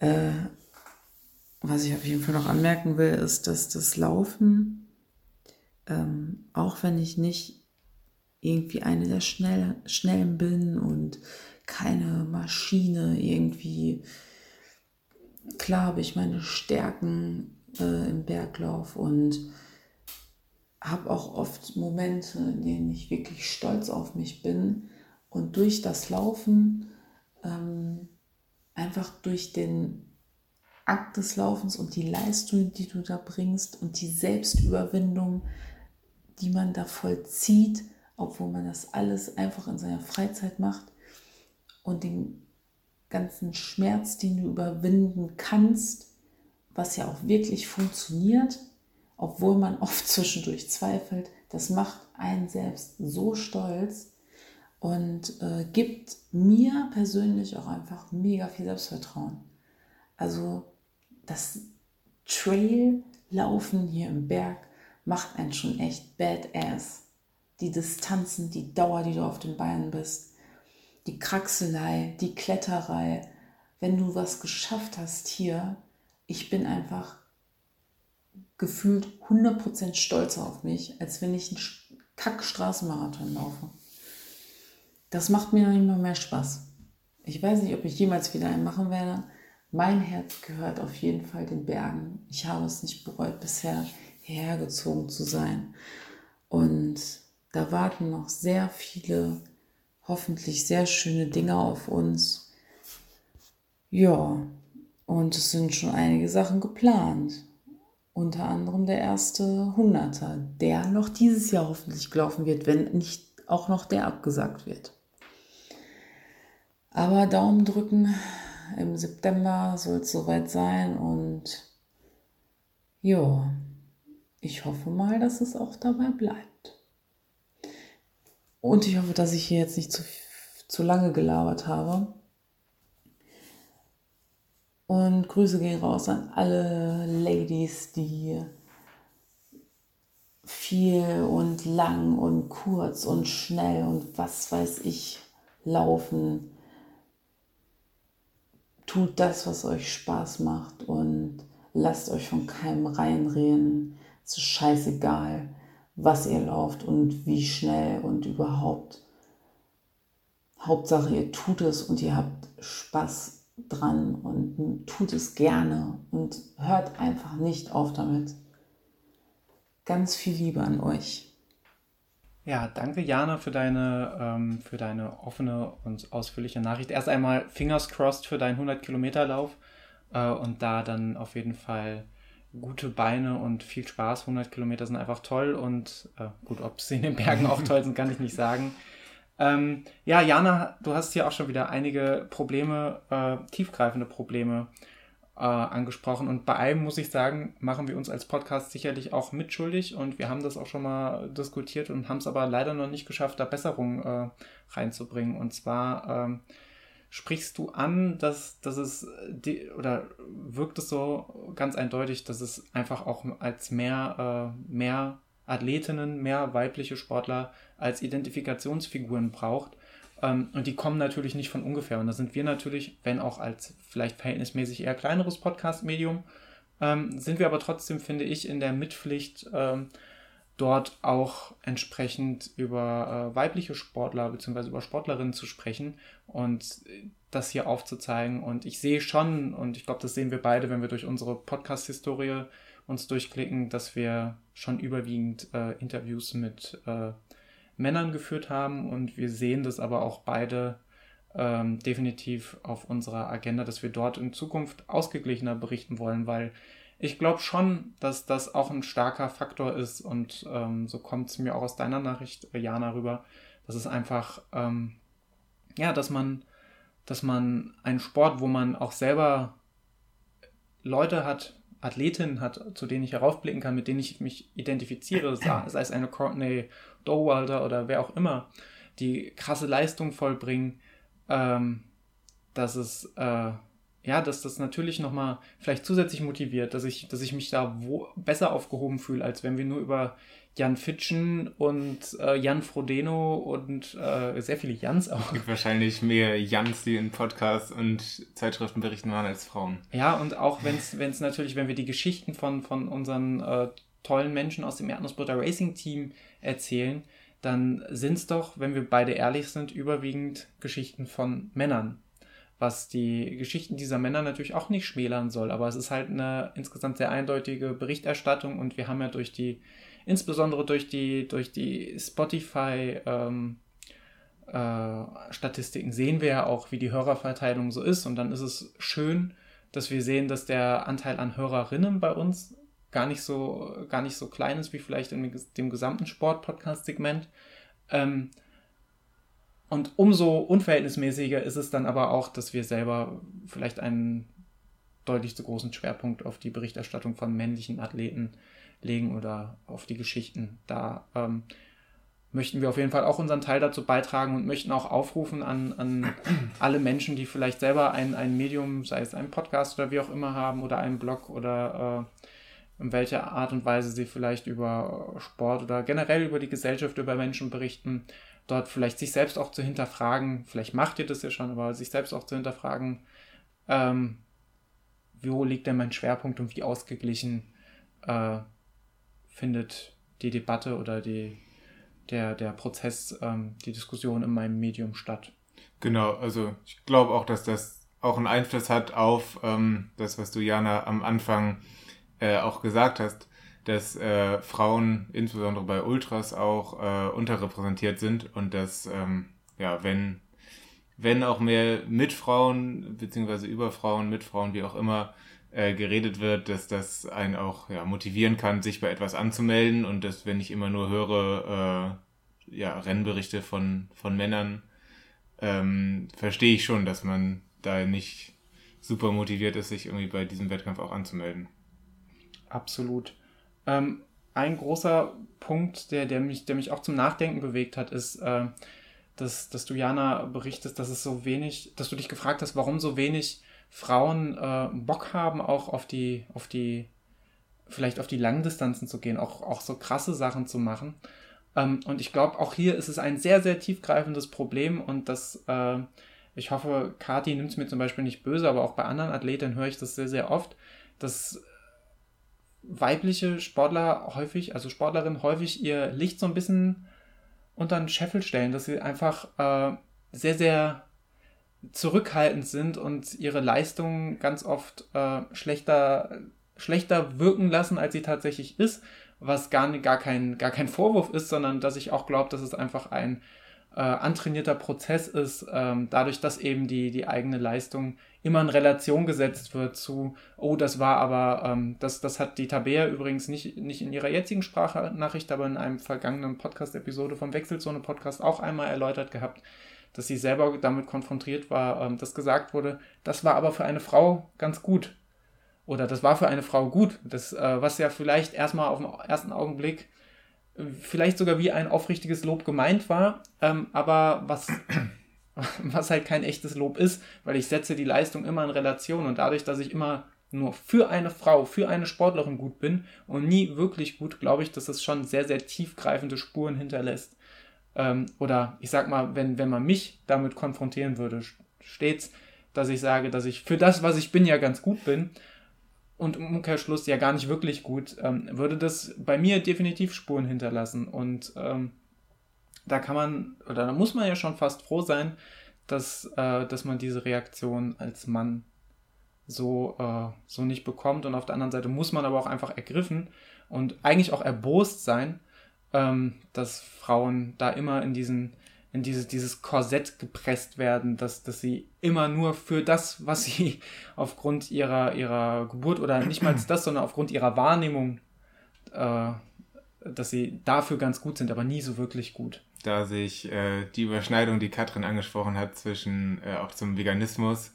Ähm, also ich habe immerhin schon mal gehört, äh, hier irgendwie deine Marathonzeit ist ja für einen Veganer ganz gut, äh, was natürlich auch großer Quatsch ist. Ähm, aber ja, Veganismus habe ich mir wenigstens ausgesucht.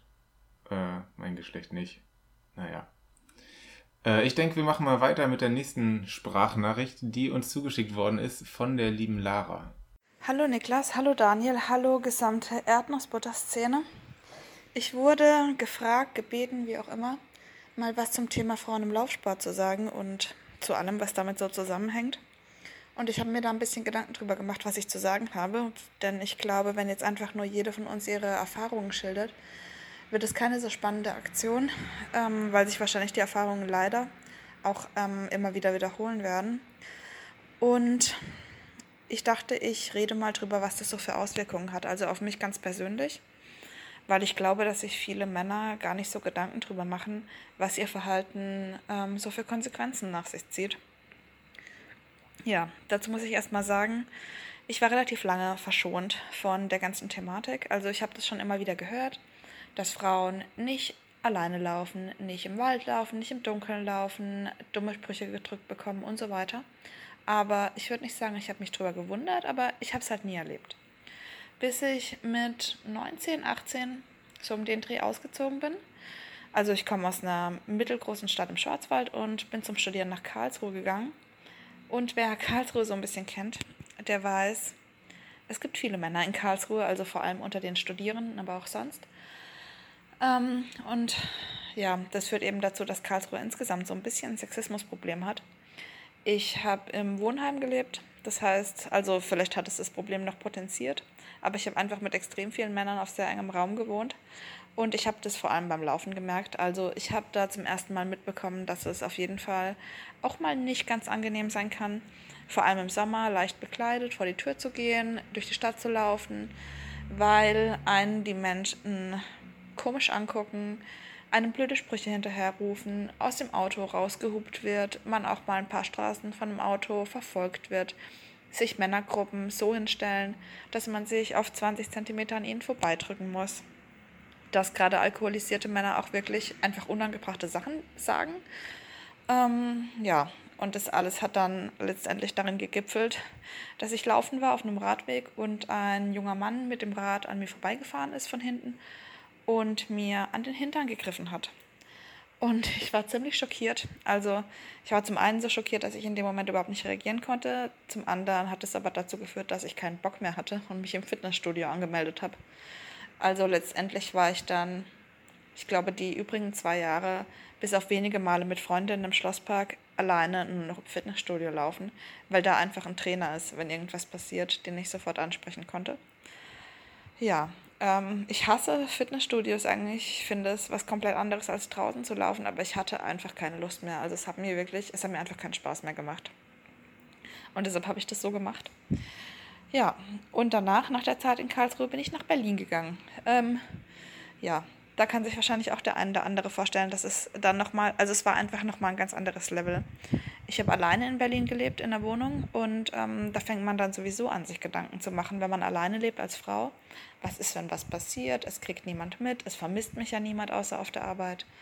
Ähm, ja, und das hat dann dazu geführt, dass ich mich nicht nur unwohl gefühlt habe, wenn mich jemand angesprochen hat, mir jemand hinterhergeguckt hat, mich jemand, mir jemand hinterhergelaufen ist oder so, sondern dass ich einfach auch Angst hatte. Also ich bin dann wirklich dazu übergegangen, nicht mehr morgens zu laufen, wenn es noch dunkel war, nicht mehr abends zu laufen, wenn es dunkel war, nicht mehr in bestimmten Gegenden zu laufen, sehr aufzupassen, was ich trage beim Laufen, nicht mehr in bestimmten Gegenden zu laufen, Dinge nicht mehr zu machen, wie laufen zu gehen und danach kurz in den Laden einkaufen und dann nach Hause zu laufen, weil ich mich einfach nicht wohlgefühlt habe. Ähm, wenn ich in meinem Läufer-Outfit dann irgendwo in der Öffentlichkeit unterwegs war. Ja, ähm, ich würde nicht sagen, dass das alles dazu geführt hat, dass ich Berlin dann irgendwann wieder verlassen habe, aber es ist schon so, wenn man sich bei seinem Hobby nicht mehr wohlfühlt, also ich laufe relativ viel, ich verbringe jetzt sehr viel Zeit beim Laufen und ähm, es hat mir einfach keinen Spaß mehr gemacht. Also das Laufen nicht mehr, das Radfahren nicht mehr und so weiter, weil ich mich einfach unwohl gefühlt habe in dieser Stadt. Und mich dann am Ende nicht nur deshalb, aber auch deshalb dazu entschieden habe, wieder zurückzugehen in den Schwarzwald, in meine Heimat und ähm, habe eigentlich nicht damit gerechnet, dass es da plötzlich besser wird, was aber tatsächlich der Fall war. Also es ist wohl wirklich so, dass das, ich will nicht sagen nur, aber einfach ein großes Problem von Großstädten ist, von dieser Anonymität Ähm, es kennt dich keiner, keiner achtet auf den anderen. Und da nehmen Männer sich dann sowas einfach gerne mal raus. Ich habe seit ich vor zwei Jahren wieder zurück in meine Heimat bin, im Prinzip keinen Sexismus mehr erlebt. Ähm, ich gehe früh morgens laufen im Winter mit der Stirnlampe. Ich gehe spät abends laufen. Ich gehe am Samstag laufen, wenn bei uns der Damm und der Wald voll ist. Ich ähm, achte nicht darauf, was ich mir anziehe. Also ich passe es dem Wetter an. Aber ich ähm, habe keine Angst, dass mich irgendjemand dumm anguckt oder irgendwie, keine Ahnung, ich blöd angemacht werde. Und es ist halt auch irgendwie was anderes. Wenn sowas mal passiert, dann kann man das irgendwie tolerieren. Also dann bekommt er von mir auch jetzt ein, irgendwie einen Spruch oder sowas. Aber wenn dir sowas ständig passiert und Frauen in Großstädten passiert sowas ständig, dann nervt das. Da hat man keine Lust mehr, dann macht es auch ein bisschen was. Also ich bin niemand, der sowieso schon Probleme mit seinem Körper hat, mit seinem Gewicht oder so. Ich will mir überhaupt nicht vorstellen, was sowas mit Frauen macht, die vielleicht gerade Laufanfängerinnen sind, die vielleicht ein paar Kilo zu viel auf den Rippen haben, die vielleicht einen roten Kopf bekommen oder ein bisschen daherkeuchen oder so. Das kann einem das komplette Selbstbewusstsein zerstören. Und ich glaube, das ähm, machen sich viele Männer nicht bewusst. Und viele Frauen, so wie ich, ziehen da einfach auch Konsequenzen drauf. Wir schränken uns ein wir gehen nicht laufen, wann wir wollen. Wir gehen nicht laufen, wo wir wollen, einfach weil wir keine Lust haben, irgendwie belästigt zu werden. Und das finde ich super schade.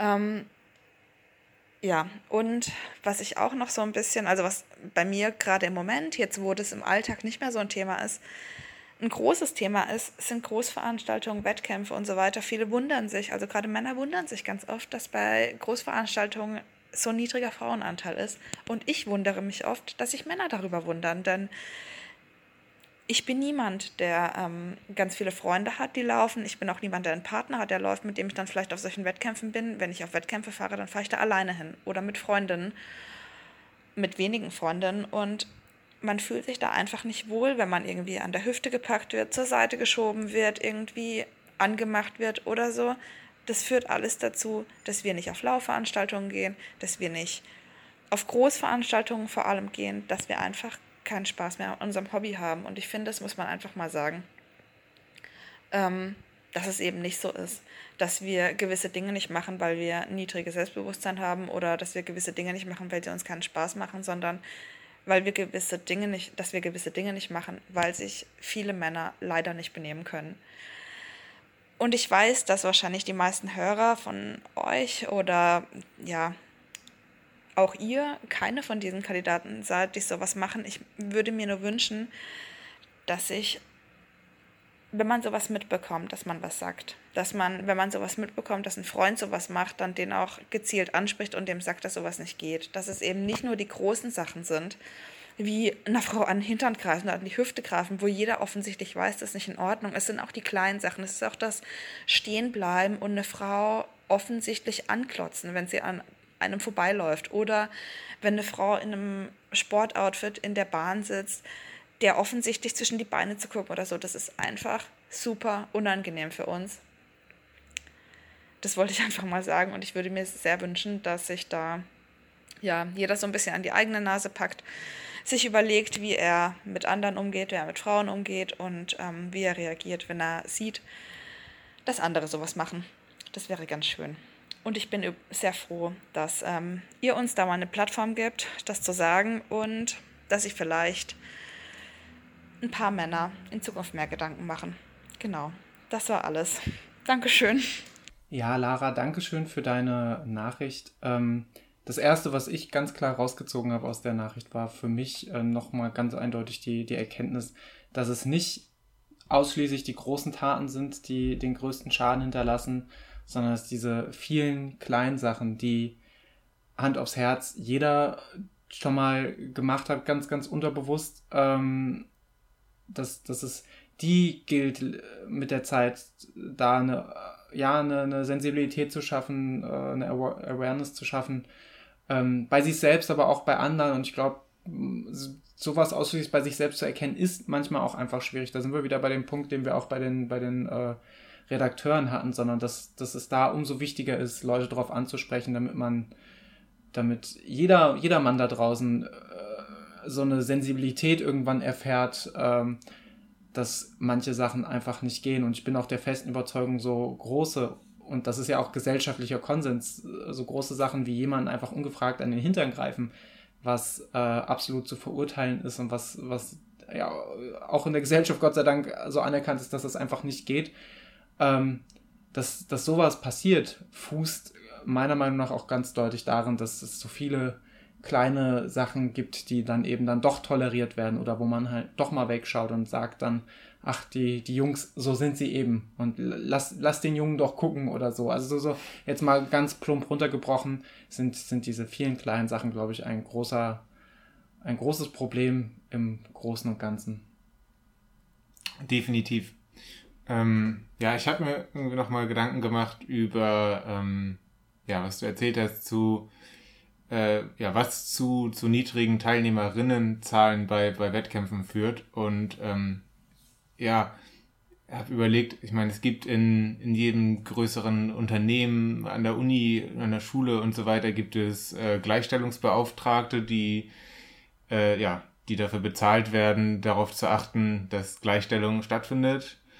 Ähm, und dass sowas eigentlich in einer ähnlichen Form auch bei, bei Wettkämpfen stattfinden sollte. Also ähm, ja, dass Leute sich damit beschäftigen, dass es Leute gibt, die man ansprechen kann, zum Beispiel, wenn einem was passiert ist. Also natürlich ist es das Beste, wenn, wenn gar nichts passiert, aber ähm, ja, dass es irgendwie eine, eine Anlaufstelle gibt ähm, und dass Veranstalter da, glaube ich, auch noch deutlicher drauf, drauf hinweisen könnten, sei es mit Plakaten, die sagen, äh, folgendes Verhalten geht nicht. Ähm, ich weiß nicht, und im, also man kann das natürlich auch so weit spielen, dass man sagt, dass auch Veranstalter äh, irgendwie eine Disqualifikation von Leuten androhen kann, die ja einer Frau im Gedränge an den Hintern packen oder was, also was auch immer die Vergehen sind. Ähm, ja, weiß ich nicht. Ich habe aber tatsächlich sowas noch nie, noch nie irgendwo mitbekommen. Und ähm, ja, falls hier irgendjemand im virtuellen Podcast-Räumchen sitzt, der irgendwo an einer Veranstaltung mit zu tun hat, ähm, ja, vielleicht ist es ja möglich, so in die Richtung zu denken. Ich glaube auch, dass es da, ähm, wir, wir nehmen die Ver Veranstalter heute ganz schön in die Pflicht, aber das finde ich auch gut so. viele zu. ja, ähm, dass allein dadurch, indem man dafür Aufmerksamkeit schafft, verändert man nicht, schafft man die Probleme nicht grundsätzlich aus der Welt, aber man legt nochmal den Finger in die Wunde und zeigt nochmal auf, dort ist ein Problem und schafft, finde ich, und das ist meine Hoffnung, sorgt dafür auch, dass die, ähm, dass die Teilnehmer und Teilnehmerinnen des Laufs vielleicht auch ein bisschen mehr drauf schauen, sich vielleicht auch ein bisschen, vielleicht fühlt sich so mancher Läufer, ich sage jetzt bewusst Läufer, manch, mancher männlicher Sportler, der Veranstalter vielleicht so ein bisschen angestachelt, selber zu schauen und, und ein Auge drauf zu haben, dass man dann vielleicht ich meine, Ziel des Ganzen muss es für mich sein, das, das Problem für alle sichtbar zu machen. Das ist eben, dass wir rauskommen von dem, das ist ein Problem der Läuferinnen. Nein, das ist ein Problem der gesamten Läuferschaft. Das betrifft uns beide als männliche Läufer genauso wie alle, alle Läuferinnen auf der Strecke. Ähm, und äh, das muss doch das, das Ziel sein, dass wir, dass wir uns alle, dass wir alle gemeinsam da einen Weg finden, damit umzugehen, dass, dass sowas nicht stattfindet.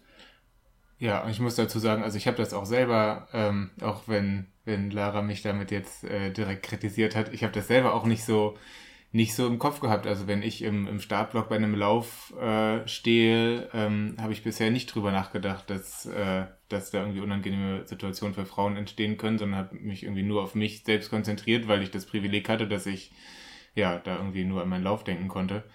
Ähm, und ähm, ja, dass, dass da alle irgendwie abgeholt werden könnten mit Hinweisen, ob es durch Plakate, Durchsagen, gibt es ja allerlei Möglichkeiten. Genau.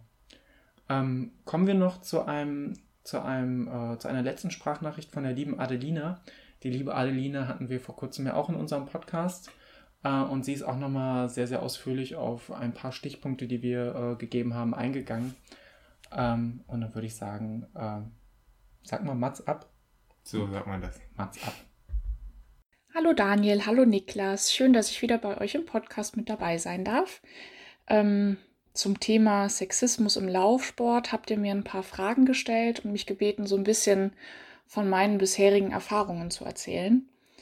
Dazu muss ich schon mal vorneweg sagen, ähm, ich wohne auf dem Dorf und habe jetzt auf den Laufsport bezogen noch wenig, wenig schlechte Erfahrungen gemacht, weil mir ganz einfach so gut wie keine Leute auf meinen Laufstrecken begegnen. Also ich suche mir da auch Runden im Wald aus, wo wirklich wenig los ist ähm, und ich vielleicht maximal drei Leuten begegne, aber da ist mir auf den Strecken noch nie was Negatives aufgefallen. Ich kann mich jetzt auch nur an zwei Situationen erinnern, die nicht so schön waren. Und das war einmal ähm, in der nächsten Stadt. Da waren wir auf der Bahn in der Walle laufen. Und äh, es war Sommer. Ich hatte kurze Laufklamotten an und neben der Bahn hat noch eine Fußballmannschaft trainiert. Und so klischeehaft, wie man sich das vorstellt. Ich komme auf die Bahn und alle fangen an zu pfeifen und zu grölen und irgendwelche Sachen zu sagen. Was natürlich erstmal mega unangenehm war, aber in dem Moment habe ich das einfach ignoriert, Kopfhörer angezogen und äh, bin meine Intervalle gelaufen. Aber da habe ich auch noch ein paar Tage drüber nachgedacht, wieso, weshalb, warum, aus welchen Gründen sowas gemacht werden muss. Also bis zu einem bestimmten Alter kann ich das ja irgendwie noch als pubertäre Phase abtun, aber die waren alle so zwischen weiß nicht, 2024, wo ich mir doch auch ein anderes Verhalten wünschen würde. Aber gut. Ähm, und die zweite Situation war, da bin ich ähm, auch hier im Dorf gelaufen, aber an der Straße entlang, die aber nicht stark befahren war. Das war so vor vier Jahren, das war dann meine Hausrunde, so fünf, sechs Kilometer ums Dorf rum. Und ähm, da war ich gerade im Berg und mir ist ein Auto entgegengekommen mit einem äh, Nummernschild von hier. Ich kannte das Auto nicht, habe aber gesehen, dass zwei Männer drin sitzen und bin erstmal weitergelaufen und habe mir nichts gedacht und dann ist das Auto aber immer langsamer geworden und dann dachte ich schon so, hm, okay, was sollten die wollen? Und dann haben die auch rechts rangeplinkt und ähm, kamen dann so circa 100 Meter vor mir zum Stehen und haben sich auch so komisch umgeguckt und irgendwie merkwürdig verhalten. Und ähm, der eine hat dann schon die Tür aufgemacht und ich habe dann gedacht, hm, scheiße, wenn da jetzt irgendwas passieren sollte, ich kann nicht schneller laufen. Äh, ich bin schon vollkommen aus der Puste, was war da auch Sommer und sehr, sehr warm. Ich habe nichts dabei, ich habe kein Handy dabei, ich habe nur einen Haustürschlüssel dabei und der ist unten an meinem Schnürsenkel befestigt. So. Und dann kam aber kurz danach äh, ein weiteres Auto hinter denen angefahren. Dann hat der Beifahrer schnell die Tür zugemacht und dann sind die weitergefahren. Ja. Und äh, auch wenn ich natürlich also keinem irgendwas unterstellen möchte, vielleicht wollten sie auch nur was fragen, aber dann weiß ich nicht, warum die dann so schnell wieder weggefahren sind. Und äh, das hat mich doch mit einem sehr, sehr merkwürdigen Gefühl zurückgelassen, weil dann geht natürlich, ähm, gehen die Gedanken rund und äh, man fragt sich, hm, scheiße, was hätte jetzt passieren können? Malt sich so jedes Szenario aus und ich bin auch mit einem echt leicht paranoiden Gefühl dann nach Hause gelaufen.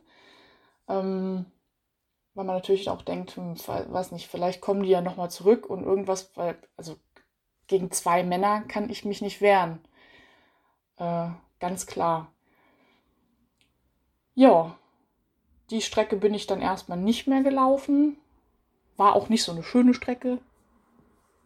Aber trotzdem ähm, hatte mein Handy ab dann auch immer mit dabei. Falls mal irgendwas sein sollte. Was sowieso immer besser ist, wenn mal irgendwas sein sollte, ein Handy mit dabei zu haben. Aber da dachte ich mir halt auch, ich bin fünf Kilometer von zu Hause weg, drehe gerade schnell die Runde und äh, dafür brauche ich dann kein Handy mitzunehmen. Ja, aber das hinterlässt dann doch irgendwie ein komisches Gefühl. Und das habe ich dann auch meinem Freund erzählt. Und der dann seinem Bruder irgendwann, und sein Bruder kam dann eine Woche später mit einem Pfefferspray an, das ich dann mitnehmen sollte. Das hatte ich bis heute noch nicht mit.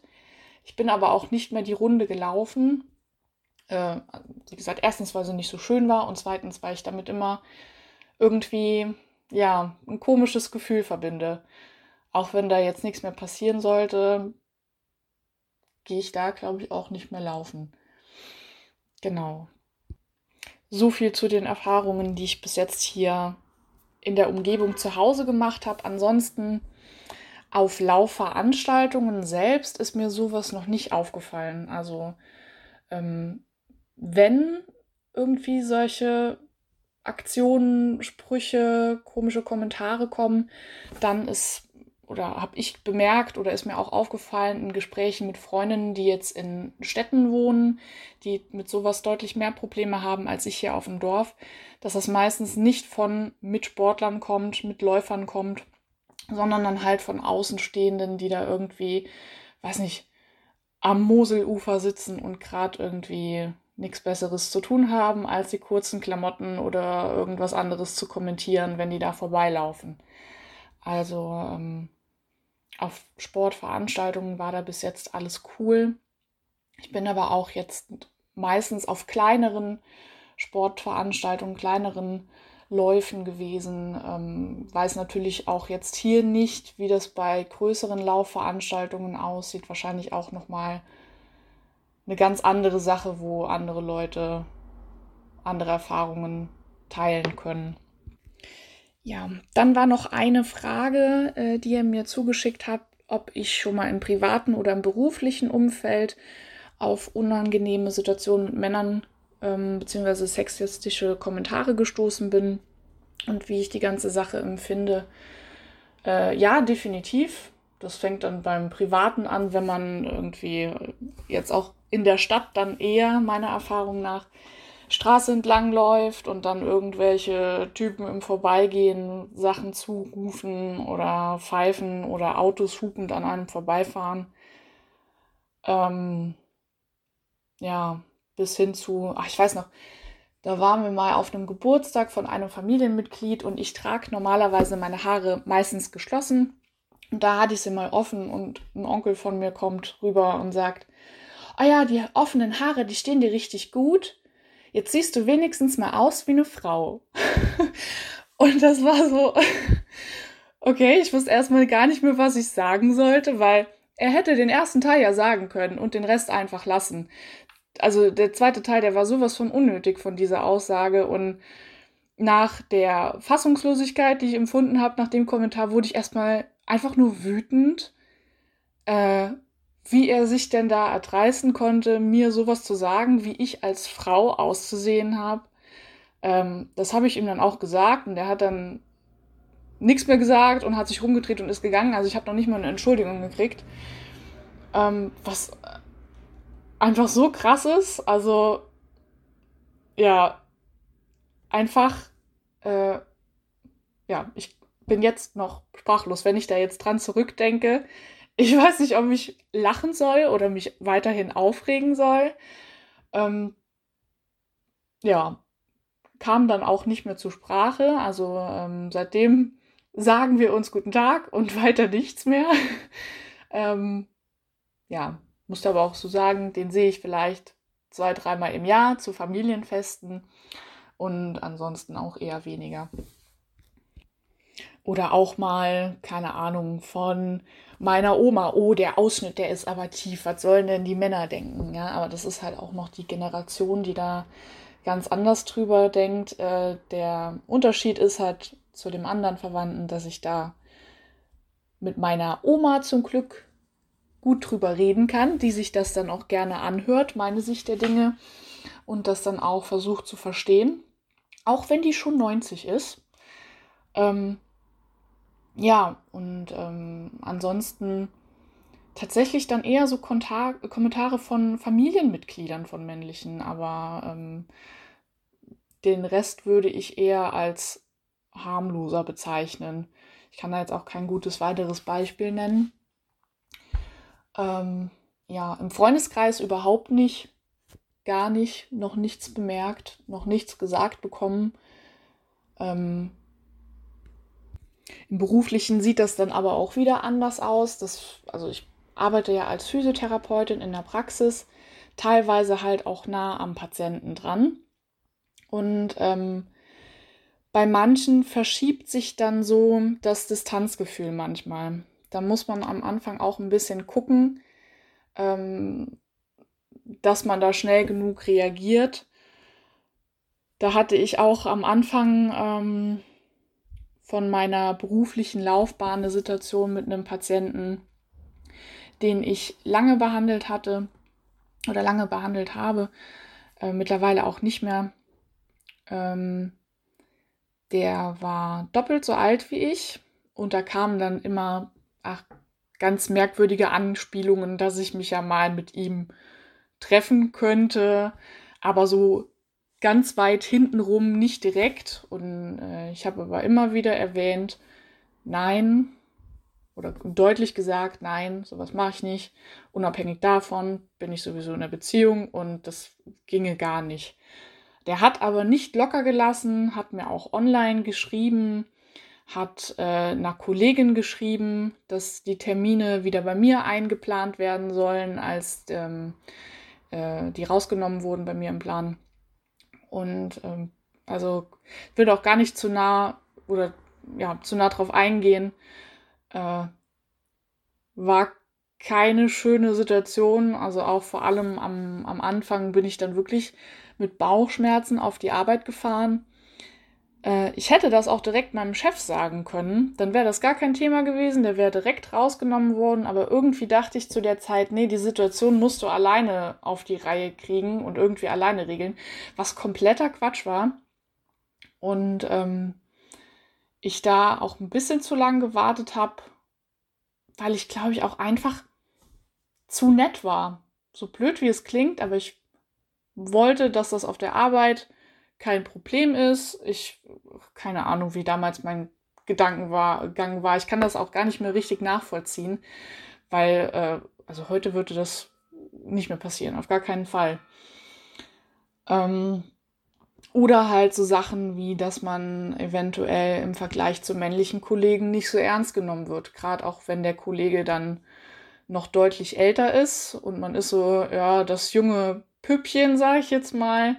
Und ähm, ja, ne, aber auch da ist das jetzt mit den Jahren und der Erfahrung ähm, deutlich besser geworden man lernt natürlich auch, sich mehr durchzusetzen gegenüber solchen Leuten. Aber natürlich sind immer noch Patienten da, die äh, ein unheimlich chauvinistisches Verhalten an den Tag legen. Zum Glück sehr, sehr selten.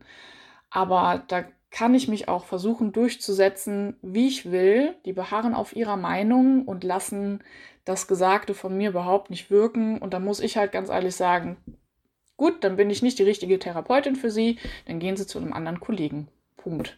Dann muss ich mich mit der Situation auch einfach nicht mehr auseinandersetzen, weil das hat keinen Sinn, weder für die Behandlung noch für mich noch für den Patienten, wenn äh, die ganze Zeit meine Kompetenz irgendwie in Frage gestellt wird.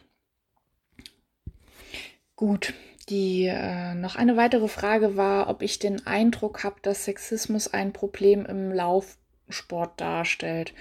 Ähm, also wie gesagt, aus meiner Erfahrung habe ich jetzt so auf Laufveranstaltungen wenig mitgekriegt. Ähm, deswegen kann ich da auch gar nicht so viel zu sagen. Ich weiß nur von ähm, einem Silvesterlauf, wo wir uns mal anmelden wollten, wo es mir aufgefallen ist, aber dann auch nur in der einen Situation, dass die Männer acht Kilometer Runden laufen durften, also einmal acht Kilometer, und die Frauen nur fünf. Und da habe ich mich auch gefragt, okay, hat das jetzt irgendwie einen speziellen Grund, wieso, weshalb, warum schaffen Frauen keine acht Kilometer zu laufen? Oder irgendein logistischer Grund, aber auch das wäre irgendwie Quatsch gewesen, weil ähm, die Frauen sind ein bisschen früher gestartet, glaube ich, und dann hätte man ja trotzdem die 8-Kilometer-Runde laufen können. Ähm, dass das dann zusätzlich noch ne, nebenbei irgendwie angeboten wird, dass man die Runde verkürzen kann, ist ja gar kein Thema, wenn man das noch nicht schafft und Einsteiger ist. Äh, aber dann so grundsätzlich festzulegen, okay, Männer dürfen acht, Frauen dürfen fünf. Und mein Freund, der hatte an die Veranstalter eine E-Mail geschickt und da mal gefragt, warum das so ist, ob man da, ähm, ob sich da auch dann Frauen trotzdem anmelden könnten und hat einfach nie eine Antwort gekriegt.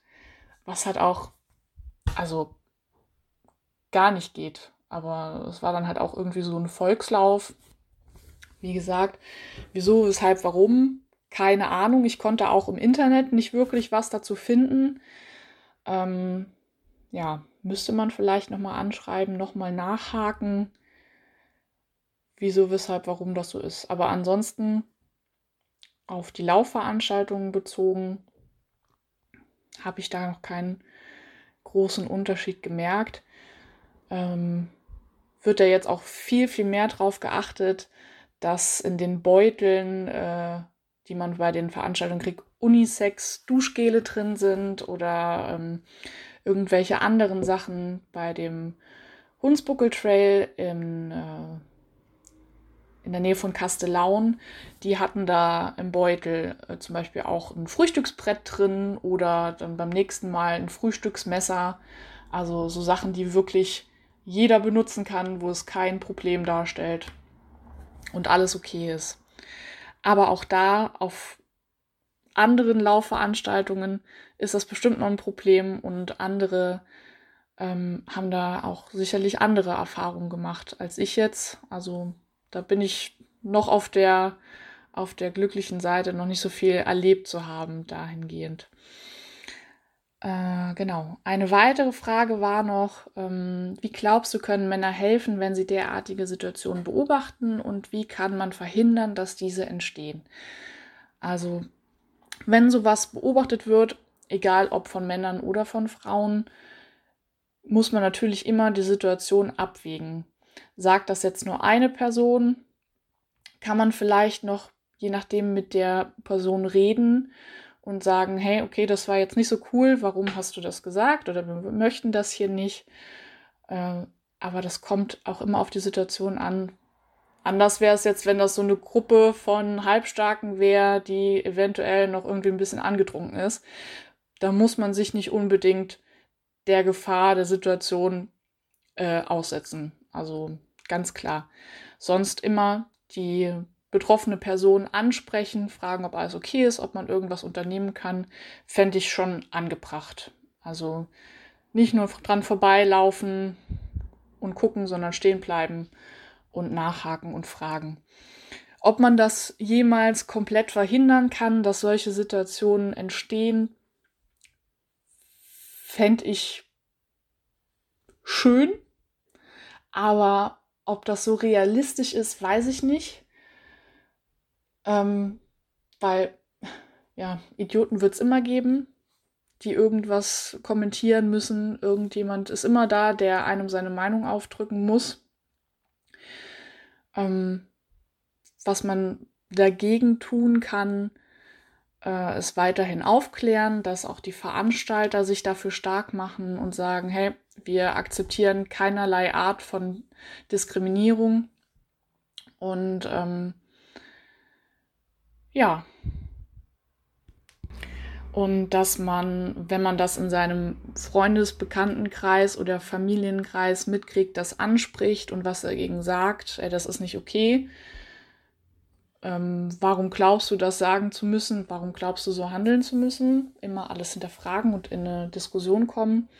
Und natürlich das Ganze auch weiterhin mehr äh, in die Schulen einbringen und schon auch in die Grundschulen, Kindergärten, dass man das da schon lernt, weil da ist natürlich eine Sache, die man dann als, ähm, als Lehrer, ähm, Erzieher mit einbringen kann. Was dann zu Hause passiert, liegt nicht in, in unseren Händen. Ne?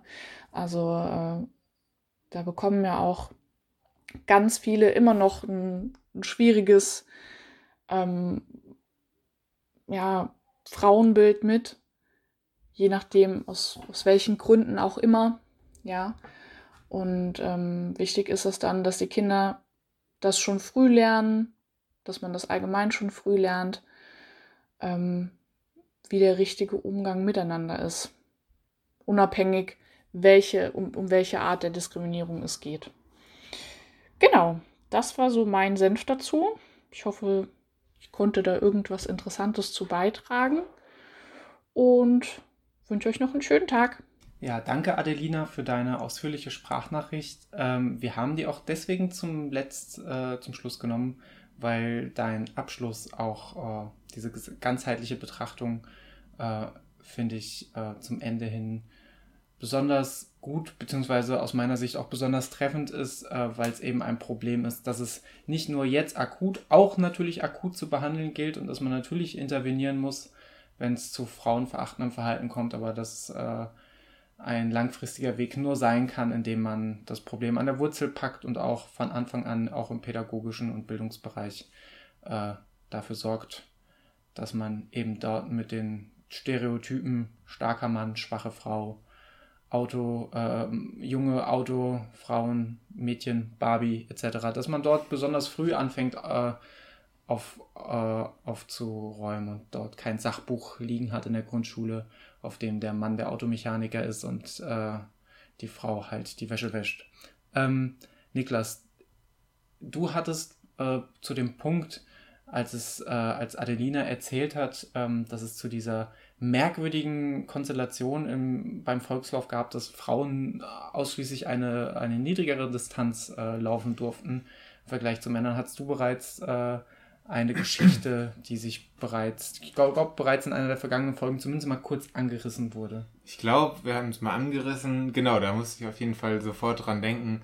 Äh, nämlich war ich mit Franzi, ich glaube, vergangenes Jahr äh, beim Königsseelauf. Das war im Urlaub äh, in Bayern. Ein ja, relativ kleiner Lauf von, äh, wo viele Touristinnen und Touristen dabei waren. Wie auch immer, ähm, gab es da eine Strecke, die 3, noch was Kilometer lang war und äh, entweder zwei oder dreimal gelaufen werden konnte. Ähm, das konnten auch sowohl, also Frauen konnten zwei oder dreimal laufen und Männer ebenfalls. Ähm, wir haben uns dann, wir haben das erst da vor Ort mitbekommen, haben uns dann ganz kurzfristig äh, online angemeldet über ein Formular ähm, wo es aber keine Möglichkeit anzukreuzen, zwei oder drei äh, Runden. Und ich bin auch davon ausgegangen, dass man das vielleicht, das kennt man ja sonst schon mal von Läufen, vielleicht auch vor Ort entscheiden kann. Und entweder ich laufe halt schon beim zweiten Mal durchs Ziel oder halt dann erst noch eine Runde später.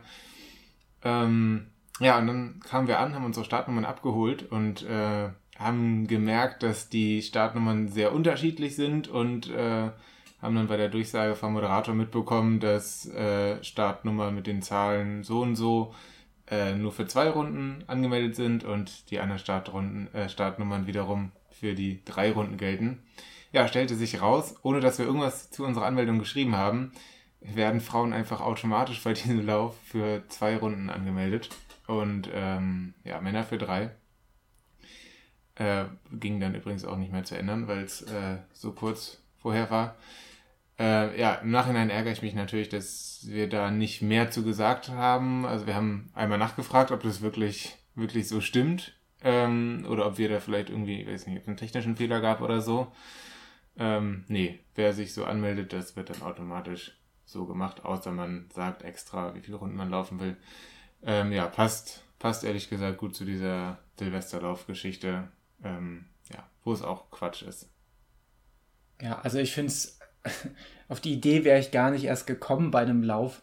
Äh, ich sag mal plakativ Männlein und Weiblein irgendwie getrennt auf Distanzen zu schieben, ähm, weil die vermeintlich sowieso äh, äh, da es da Leitungsdifferenzen gibt. Ich sehe das Problem nicht zu sagen, ich biete meinetwegen drei Distanzen an, zwei Distanzen an und jeder Chat kann sich selbst einschätzen und meldet sich da an. Also da überhaupt ich verstehe den Grundgedanken gar nicht, gar nicht, wie man überhaupt auf die Idee kommen kann, dort als Veranstalter oder Veranstalterin, wahrscheinlich eher Veranstalter, hinzugehen und zu sagen, ich treffe dort eine Vorauswahl. Und wer sich beschwert, der darf dann ähm, auf, äh, darf dann vielleicht doch eine Runde mehr laufen. Äh, bedauerlich auch, dass die äh, von Adelina, äh, das auf dem von Adelina erwähnten Kontaktversuch ähm, keiner, keinerlei mhm. Rückmeldung ähm, kam. Äh, sollte mir sowas unter, unter die Augen kommen, würde ich auch ohne zu zögern sofort die Veranstalter kontaktieren, ähm, weil das ist also für mich fernab jeglicher, jeglicher Vernunft. Ja, ja, ich, also ich äh, bin mir nicht sicher, welcher Silvester das jetzt lauf, äh, welch, huh, welcher Silvesterlauf das jetzt war. Ähm, ich habe überlegt, ob es vielleicht der Silvesterlauf Trier war. Bei dem habe ich nämlich mit Franzi vor ein paar Jahren mal überlegt, ob wir da teilnehmen wollen, weil große Silvesterlauf-Fans. Ähm, ja, und es ist, es macht neben der, neben der falschen Einkategorisierung äh, irgendwie nach Leistungsniveaus, die ja so gar nicht bestehen, macht das auch keinen Sinn, dass äh, der Frauenlauf wäre, glaube ich, dann einige Stunden vor dem Männerlauf gewesen. Äh, also ist einfach weit auseinandergezogen. Und wenn man da zusammen an einem Lauf teilnehmen will und das dann nicht kann, ähm, ja, es ist einfach, ist einfach großer Quatsch. Ähm, Genau, was ich sonst aus der Nachricht mitgenommen habe und auch so schon mal beobachtet habe, dass es äh, sich bessert mit den äh, Goodies in den Starterbeuteln. Da haben wir auch in der, in der ersten Frauen im Laufsport-Folge äh, ein bisschen mehr drüber geredet, dass nämlich ja teilweise es Läufe gibt, wo ja entweder sehr klischeebehaftete äh, Goodies in Starterbeuteln sind, ähm, ja, oder die nur zu äh, für ein Geschlecht brauchbar sind tatsächlich. Ähm, wie auch immer. Äh, Gruß geht wieder raus an alle Veranstalterinnen und Veranstalter, die uns zuhören und äh, Beutel packen und sich überlegen, was sie reintun. Ähm, der letzte Wettkampf, an dem ich, wenn auch als Zuschauer partizipiert habe, war der Baldeneysteig Ultra und ähm, da habe ich mir trotz, trotz Nicht-Teilnahme meinen Beutel abgeholt und habe mich gefreut, äh, ja, dass da auch Unisex-Sachen drin waren. Äh, es gibt wirklich genug, genug Dinge, die äh, Männer und Frauen gleichzeitig benutzen können. Beziehungsweise vielleicht nicht gleichzeitig, aber beide. Sonst können wir die aufzählen, wenn, wenn Veranstaltern keine einfallen. Ja, was ich halt be besonders bemerkenswert auch wieder da in der Nachricht fand, ist, dass Adelina einleitet mit, eigentlich habe ich bezüglich übergriffigen Verhalten oder unangenehmen Situationen oder schlimmen Situationen gar nicht so viel Erfahrung. Und dann kommen aber äh, zwei Situationen, die, insbesondere die zweite mit dem, mit dem, mit dem Pkw, das plötzlich anhielt und wo äh, Gott sei Dank nicht mehr passiert ist, aber was eigentlich äh, von, von der Situation, vom Hergang her, von der Schilderung her, durchaus auch Potenzial zu äh, etwas sehr Ungutem gehabt hätte, ähm, dass sowas halt direkt, also schon aus der eigenen Erfahrung heraus klassifiziert wird, als eigentlich habe ich, eigentlich ist da ja nicht so viel und traurigerweise, egal mit welcher Frau ich mich darüber unterhalten habe, jeder hat etwas zu erzählen. Und das schockiert mich in äh, insbesondere über alle Maßen, ähm, weil ganz ehrlich, wenn ich dich frage, Niklas, was hast du zu erzählen über, über ähm, übergriffiges Verhalten auf der Laufstrecke? Was hast du zu erzählen mit äh, über, über äh, Frauen oder sagen wir allgemein gesprochen, Gruppen, die, die, die dir gegenüber unangenehm aufgefallen sind, die dich persönlich angegangen haben?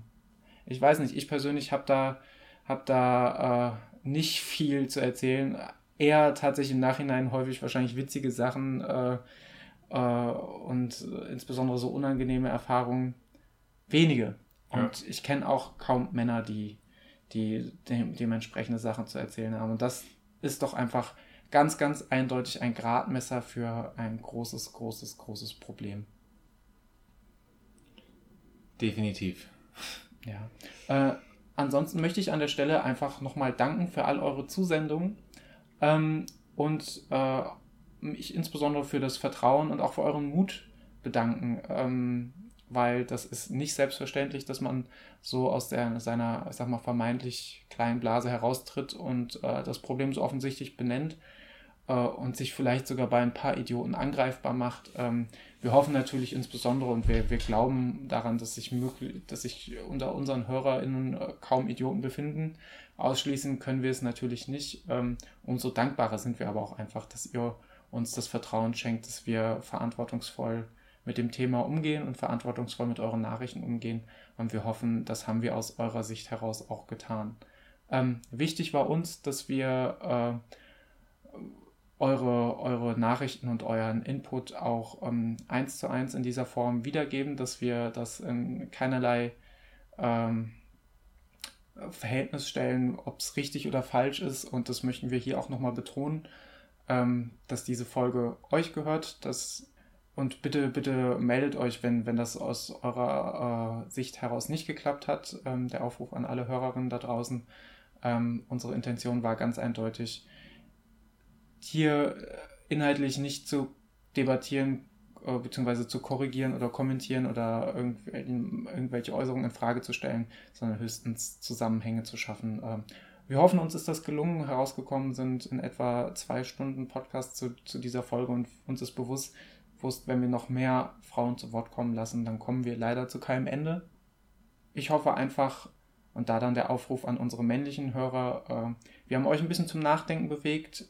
Mich haben die Nachrichten definitiv zum Nachdenken bewegt, haben auch dafür gesorgt, dass äh, ich in einigen Fällen mein eigenes Verhalten hinterfrage, beziehungsweise auch deutlicher hinterfragen möchte. Äh, und ich hoffe ganz, ganz, ganz äh, inständig, dass sich äh, dieser Effekt auch bei einigen von euch zu Hause eingestellt hat. Ja, ich möchte mich auch ganz herzlich bedanken bei, bei allen, die uns ja äh, Sachen zugeschickt haben zu dieser Folge. Ähm, genau, und möchte nochmal dazu aufrufen, äh, wie am Anfang schon erwähnt, dass wir uns natürlich auf jegliches, äh, über jegliches Feedback freuen würden. Äh, das muss nicht äh, der große Lobgesang sein, das kann auch äh, auf jeden Fall sehr gerne äh, kritische Anmerkungen sein und natürlich sowohl von Frauen als auch von Männern. Ähm, ja, freuen wir uns über eure Gedanken dazu. Genau. Was mir noch ganz wichtig ist, was äh, untergegangen ist zu Beginn äh, und ich an der Stelle nochmal äh, ähm, erwähnen möchte, wir sprechen sehr, sehr eindeutig immer von Frauen und Männern, von Sportler und Sportlerinnen. Ähm, wir haben uns einfach dazu entschlossen, dass wir die aufgrund dadurch, dass die negativen Erge äh, Erlebnisse wahrscheinlich eher in das Feld der Sportlerinnen ähm, fällt, äh, dass wir die, ich, ich nenne sie jetzt mal non-binary die diversen Sportler, äh, dass wir das nicht vergessen haben, dass das definitiv auch ein, ein äh, sicherlich auch mit vielen unangenehmen Erlebnissen einhergeht. Ähm, genau, falls ihr euch dort in dieser strikten Trennung äh, nicht wiederfindet, äh, tut es uns an der Stelle leid. Das hätten wir vielleicht eingangs noch besser erwähnen sollen. Genau. Ansonsten bleibt mir nur übrig zu sagen, vielen, vielen Dank, dass ihr äh, uns ähm, zugehört hat, habt und nicht uns, sondern insbesondere den Sportlerinnen die vergangenen zwei Stunden zugehört habt. Wir hoffen, äh, wir konnten mit dieser Folge unseren Beitrag leisten und eine Debatte weiter voranbringen oder anstoßen und würden an der Stelle sagen, wir hoffen auf viel Feedback, positiv wie negativ, wie Niklas gerade sagte. Und äh, ja, bis bald. Vielen Dank. Tschüss. Ciao.